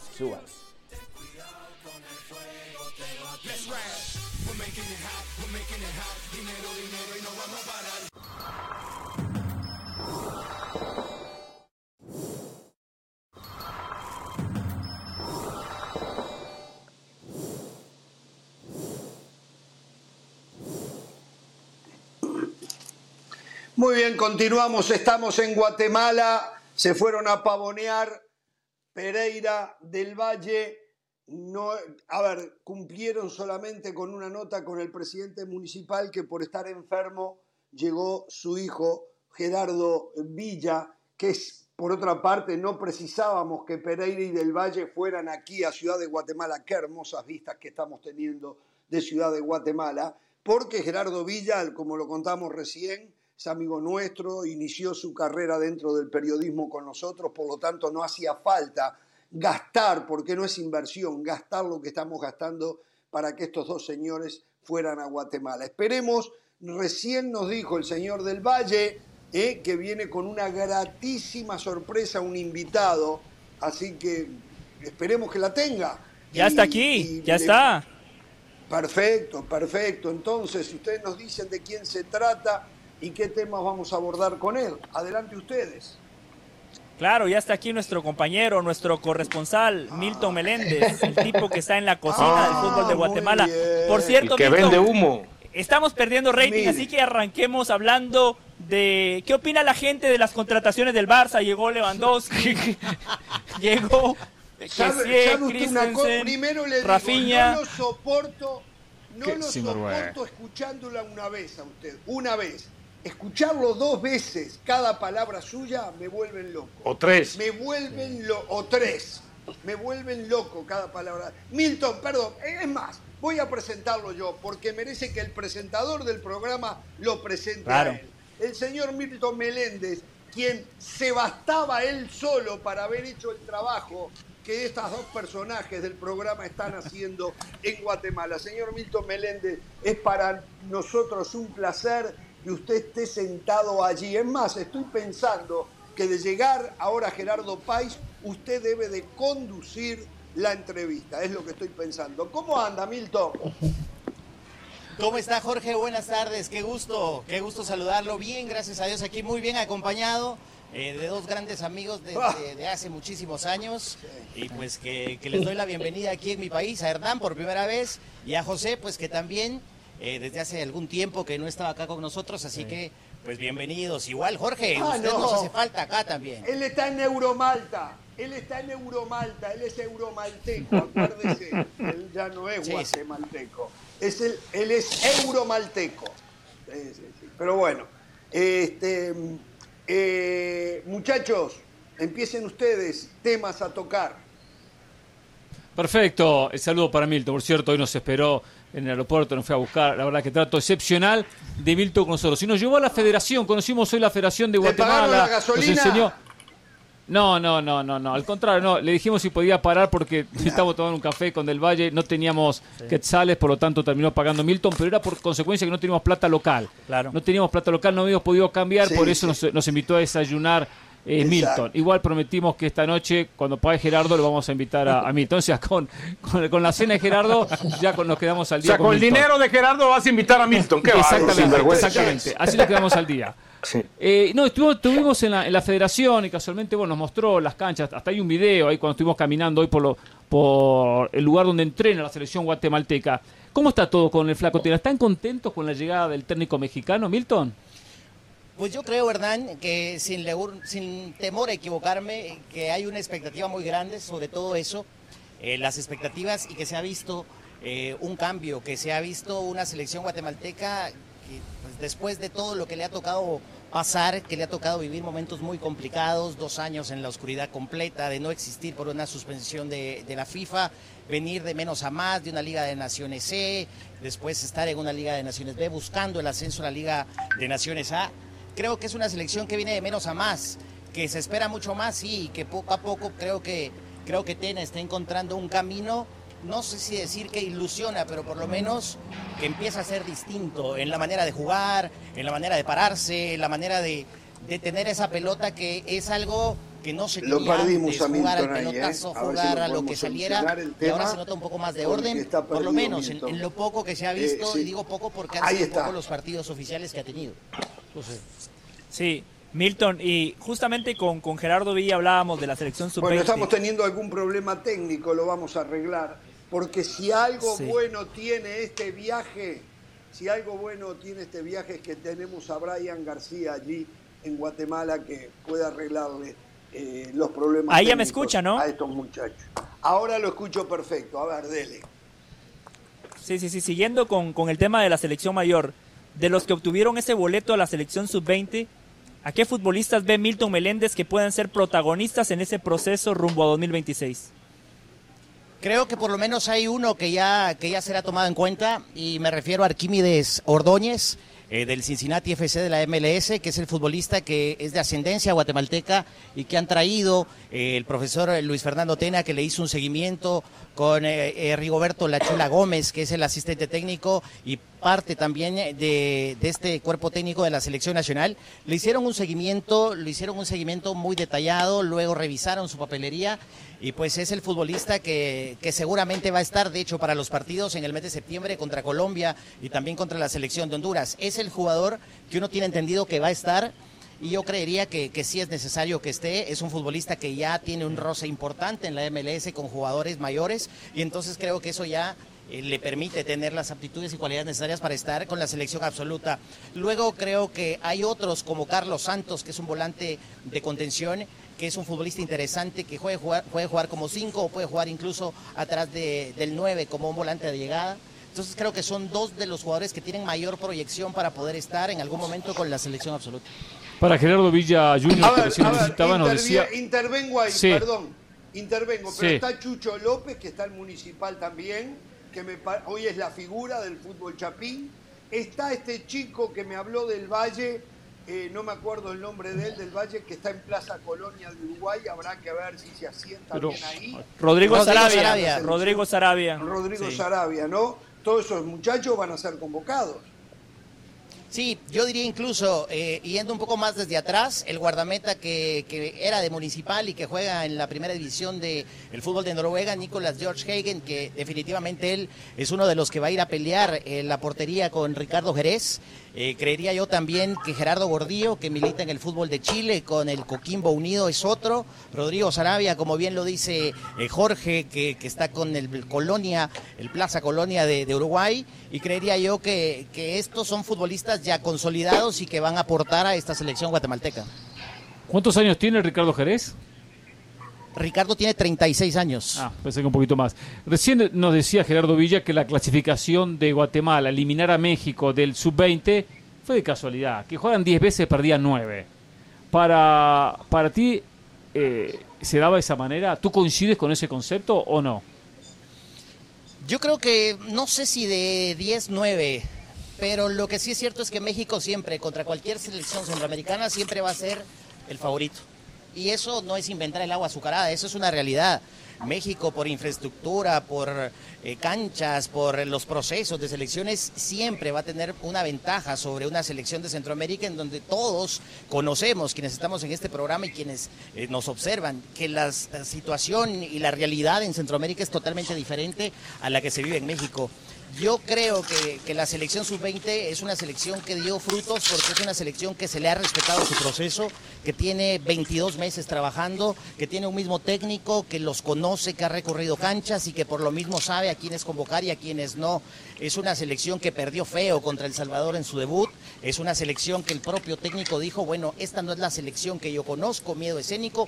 Muchos, y me incluyo, eh, no compartimos esas declaraciones, creímos que no eran pero realmente es un cambio rotundo lo que se vio a partir de ahí.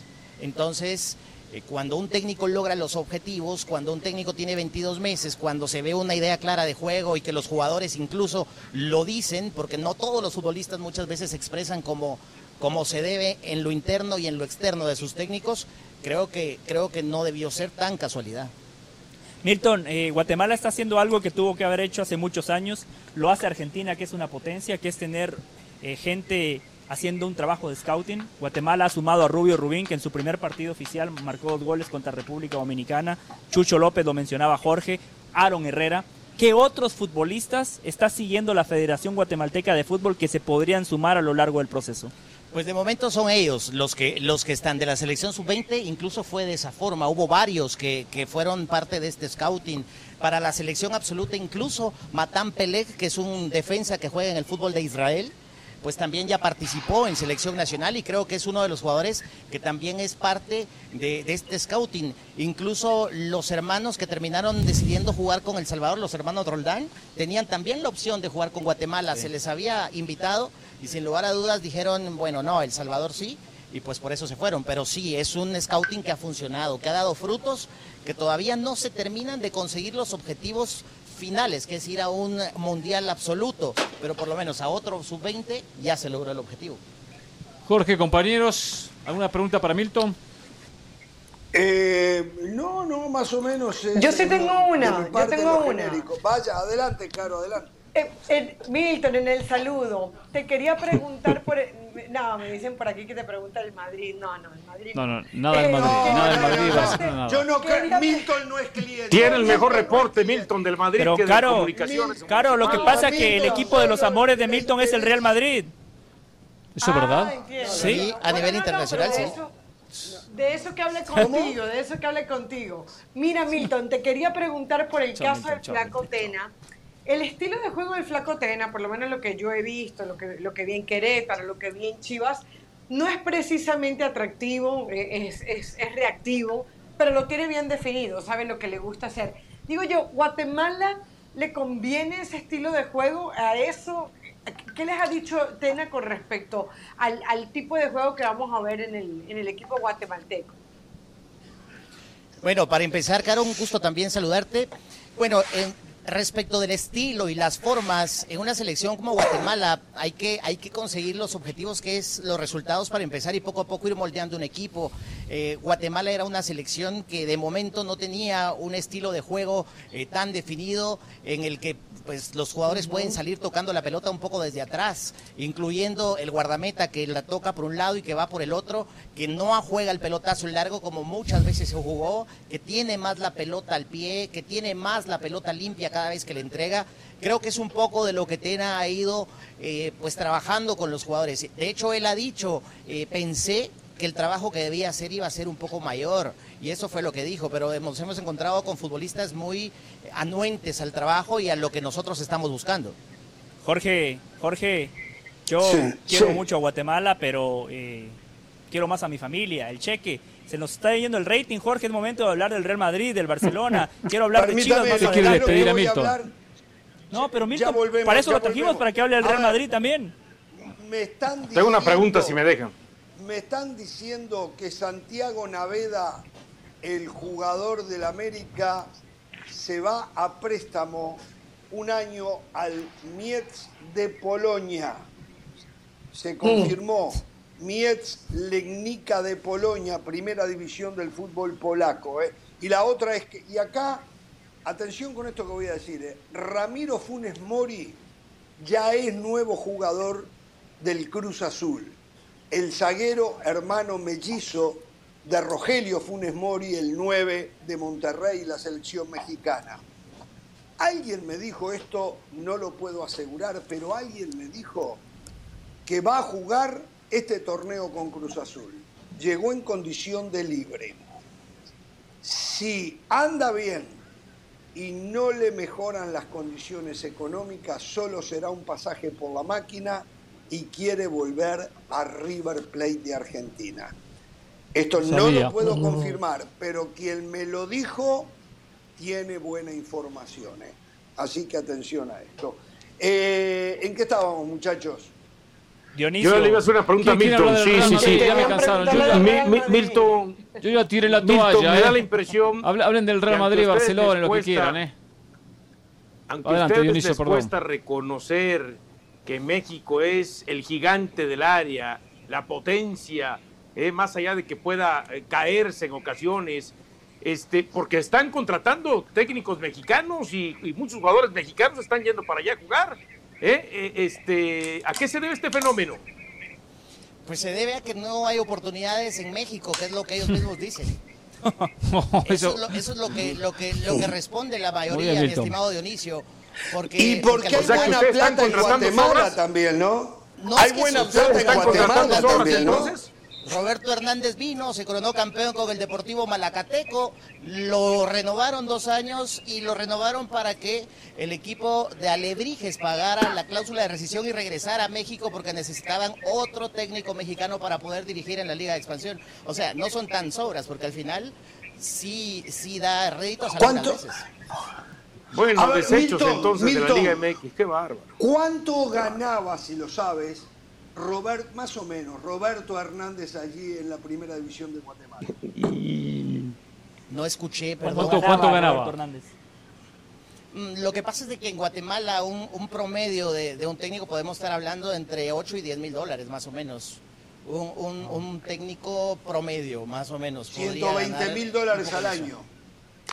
Yo sé, yo sé, Jorge, y lo sé de muy buena fuente, que Municipal, creo que fue Municipal, que se quedó eh, eh, hace como un par de meses, hablaron con un técnico mexicano y le ofrecieron 14 mil 800 dólares mensuales. Sí, seguramente. Él dijo que no. Él, dijo que no. Por, 15.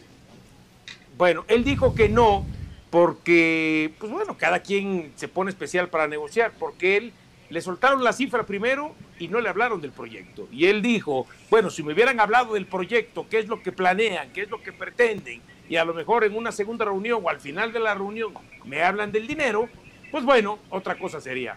Pero cuando no me hablaron primero del proyecto, quiere decir que no hay proyecto. Entonces, por lo tanto, les dije que no.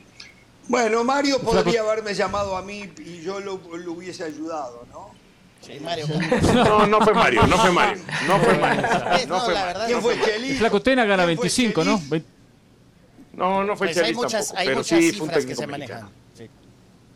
Digo, el flaco tiene. Richard sigue el programa, sí, pregunto. Estoy esperando que usted termine y me dé la oportunidad de preguntar. Ah, ahí está, ahí está. igual cobra. Él igual cobra. Pero que usted. No, es que, no, es que, él importa nada más el Real Madrid. No, no, suelta el micrófono y bueno, ¿cómo Miren hacemos? Las, las imágenes. Me dicen. Me dicen que Milton quiere hablar del Real Madrid. A ver, me gustaría... Que Milton quiere hablar, quiere hablar del Real Madrid. Ah, y me dicen eso, me están presionando internamente aquí. Vamos a hablar de Guatemala. ¿Con quién están ustedes ahí en, en, el lugar de la, la, ¿qué la Federación Guatemalteca de Fútbol? Con Milton, con Milton. Arco.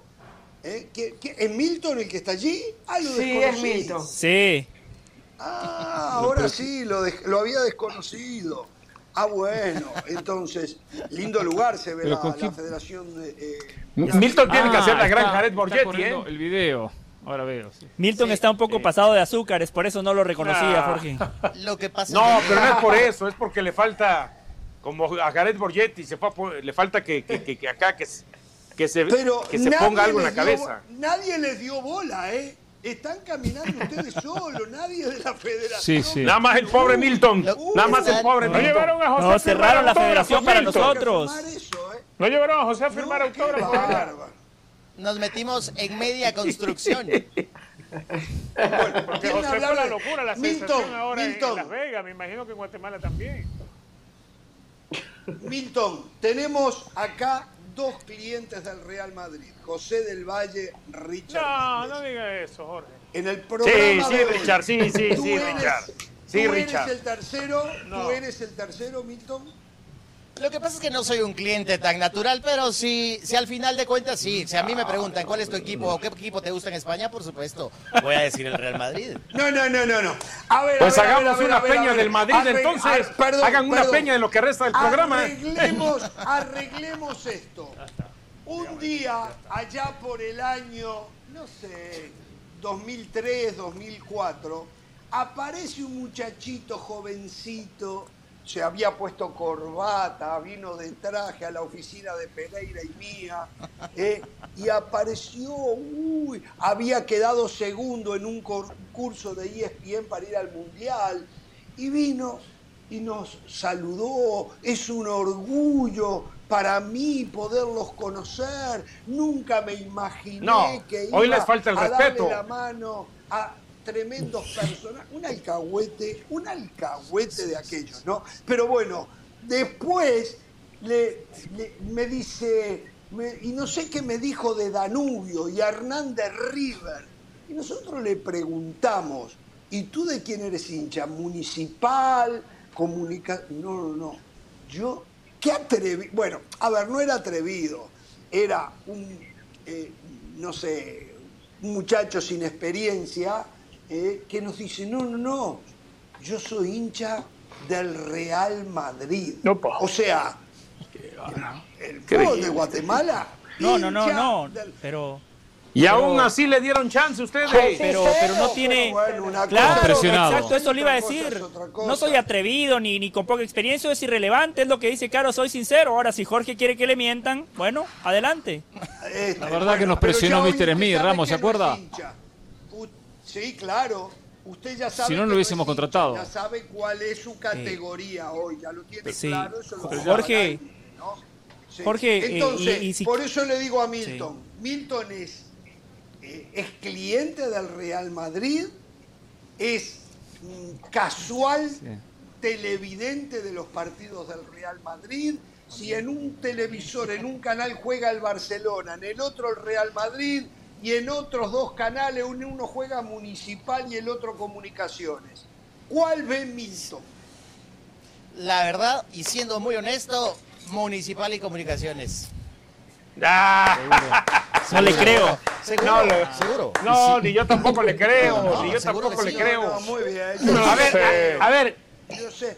Por Esta pregunta va a desenmascarar. Le ponen Real Madrid en uno, le ponen el Táchira en otro y el equipo que quiera de la MLS. Real Madrid. No, hay Táchira. No, no, ahí no compite nada. Real Madrid, no, no, no, no. No, a Táchira. No sabe lo que diga. Algo que diga Richard distinto está mintiendo, esa es la verdad. soy yo. No, Contra eso no, Yo le voy a hacer una pregunta. Le voy a hacer una pregunta a Richard. Perdón. Perdón, le voy a hacer una pregunta a Milton. Le voy a hacer una pregunta a Milton que lo va a descubrir si nos dijo o no la verdad. La orejona número 14, ¿la ganó de suerte el Real Madrid? Ay, no sé si, si la, la suerte no existe en el fútbol. La suerte no existe. La suerte no existe. Ya, ya, ya. Le va al Madrid, le va al Madrid. Un equipo que pateó una vez al arco, que lo pelotearon por Dios, usted me dice que no fue de suerte, que fue entrenado. Parte de defenderse también y parte de defenderse es jugar fútbol, saber defenderse. Pero el fútbol, es así. Déjese joder. Jorge, Jorge, no, no, no quiero. Ya se me desinfló. No, el fútbol es así. Perdóneme. No diga qué, José. Y, eh, Milton se puede quedar para este tema también. Sí, Jorge, dele. Alex Telles, el brasileño, llega al Sevilla, ¿eh? ¿eh? mientras que Aspilicueta no va al Barcelona. Renueva por dos años con el Chelsea. Le deben haber dado una torta de plata. ¿eh? eh Queda Marco Alonso ahí pendiente. A ver, de la. Marco Alonso. Y dicen que hay un acuerdo verbal entre Barça y Bernardo Silva, pero todo depende de la salida de Frenkie de Jong. Termine, señora, que usted quería agregar no, eso, Eso que de los nombres que vienen sonando, ese Bernardo Silva, yo creo que ese es mucho más difícil. Eh, aparte, creo que lo necesita. Creo que además no lo necesita y creo que. ¡Claro que no! O sea, si, si hay algo que debe ser reforzado, debe en el Barcelona, sería la línea defensiva. Así que a ver qué pasa con Marco Alonso. Si no, así va a cerrar el Barcelona. Bueno, eh, Alexis Sánchez, el chileno, al Olympique de Marsella. Eh. Eh, solo falta que lo libere el Inter, que va a pasar Alexis Sánchez al Olympique de Marsella, porque ahí las gallinas creían que iba a jugar con ellos. No, no se vistan que no van, ¿eh? no se vistan que no van. A ver, denle ustedes, ¿no? Desde allí. No, ya noto destellos de Caro de, que ya como que media blaugrana, media culé. ¿eh? Yo solo decir. Inclinando. Ya nos estamos yendo, ¿eh? Ya nos estamos yendo, ¿eh? Aparte cena y tenemos que ir al estadio, sí nos estamos despidiendo. No le quiero decir a mí la cara, Pereira. Y el señor, el señor Gerardo, ok, Chucho López, Gerardo Villa no lo sacó de la concentración, no lo pudo sacar. Landino se acaba de decir que salió de la ¿eh? ciudad y, llega a las 5 de la tarde. Y el señor Gerardo Páez, presidente de la federación, le prometió a Milton Meléndez que venía hoy acá. Tiene el correo, tiene el mensaje, tiene todo. ¿Qué pasó con el presidente de la federación? ¿Así va a dirigir la federación? ¿Esa es la palabra que tiene? Milton. Dijo, que iba a venir. Sí, sí, yo sé que iba a venir. ¿Y ahora? ¿Y ahora? No vino. No vino. Y no vino, Ramos, no vino. Y tiene Mañana tenemos revancha estos 90 minutos. Estos 90 minutos tienen revancha mañana, ¿eh? Nos quedamos cortos hoy, ¿eh? Nos quedamos cortos, ¿eh? Mañana la gran revancha, Ramos. ¿eh? yo, yo solo quiero decir algo muy breve. Partido de vuelta, partido de vuelta remontamos, ¿eh? una vergüenza ustedes. Sí, a ver, José. Pero vamos a comer bien, Ramos, y desayunamos bárbaro. ¿eh? Algo, algo breve, algo breve. Hoy a mis compañeros, a Jorge, a Carolina, a Hernán, a Richard, a Dionisio no, porque Dionisio creo que está de lado, la verdad. Lo salvó la campana, lo salvó la campana. A mí la verdad me está cansando, me está cansando que vengo todas las tardes a coleccionar aciertos. O sea, Ricardo Peláez le dijo a David Medrano, José del Valle tiene razón, estoy haciendo un pésimo trabajo, me dieron 40 millones de dólares y los invertí mal, le erré cuando eché a Luis Fernando Tena, traje a Bucetich, erré cuando eché a Bucetich y traje a Leaño, me equivoqué nuevamente echando Leaño y poniendo a cadena. Ricardo Peláez presentó su renuncia porque él ve el fútbol como lo veo yo, él se ha equivocado, se dan cuenta, otro acierto más mañana, mañana quiero ampliar al respecto. Un abrazo para todos. El que acertó fue Richard Méndez. Eso. ¿eh? No. Richard Méndez Eso. adelantaba acá que Obamayán era pretendido por el Chelsea. Está arreglado ya. No se quiere ir de Barcelona. ¿Eh? Eso está ya encaminado. Eso, eso, acuérdense que se va a arreglar ya. Si Aubameyang llega... Que no se quiere ir Aubameyang. Claro, pero si sabe que no va a jugar con Chelsea, no va a jugar. Si llega el Chelsea, se muere. Si llega el Chelsea, desaparece la pequeña chance que existe que Cristiano Ronaldo juegue en el Chelsea. Sí. Hay una chance pequeña, pero si llega Aubameyang, olvidarse. ¿eh? Hay una injusticia grande para Cristiano. ¿eh? Le están Carragher lo mató. Lo mató. Él está haciendo malas cosas. Es impensado que le hayan firmado dos años de contrato. La reconoció que hizo muchos goles la temporada pasada, pero dice que ya no es ni sombra del jugador que supo ser. Este, y que no entiende cómo el Manchester United. Y después hay medios en Inglaterra que dicen que Cristiano no es querido en el vestuario. Yo acabo de escuchar de Chris Armas, que era el asistente del noruego, ¿cómo era el técnico noruego que estaba? Este, Solskjaer. Solskjaer. Solskjaer. Hablando maravillas de Cristiano Ronaldo. Eh, hablando más. Es más, lo tuiteó la página. Para mí hay una campaña en contra de Cristiano Ronaldo. Claro, pero es que, a ver, aquí, aquí algunos compañeros la encabezan, Dionisio. Richard, usted no se preocupe, Richard, igual usted y yo, aunque no hablemos, cobramos, ¿eh? Tranquilo, no pasa nada. Chao Guatemala, chao Guatemala. No problema. Con la vergüenza de un trabajo impresentable de Pereira y del Valle en Guatemala nos despedimos. Volvemos mañana. ¿eh? No tengan temor de ser felices. Siga haciendo relaciones, Pereira.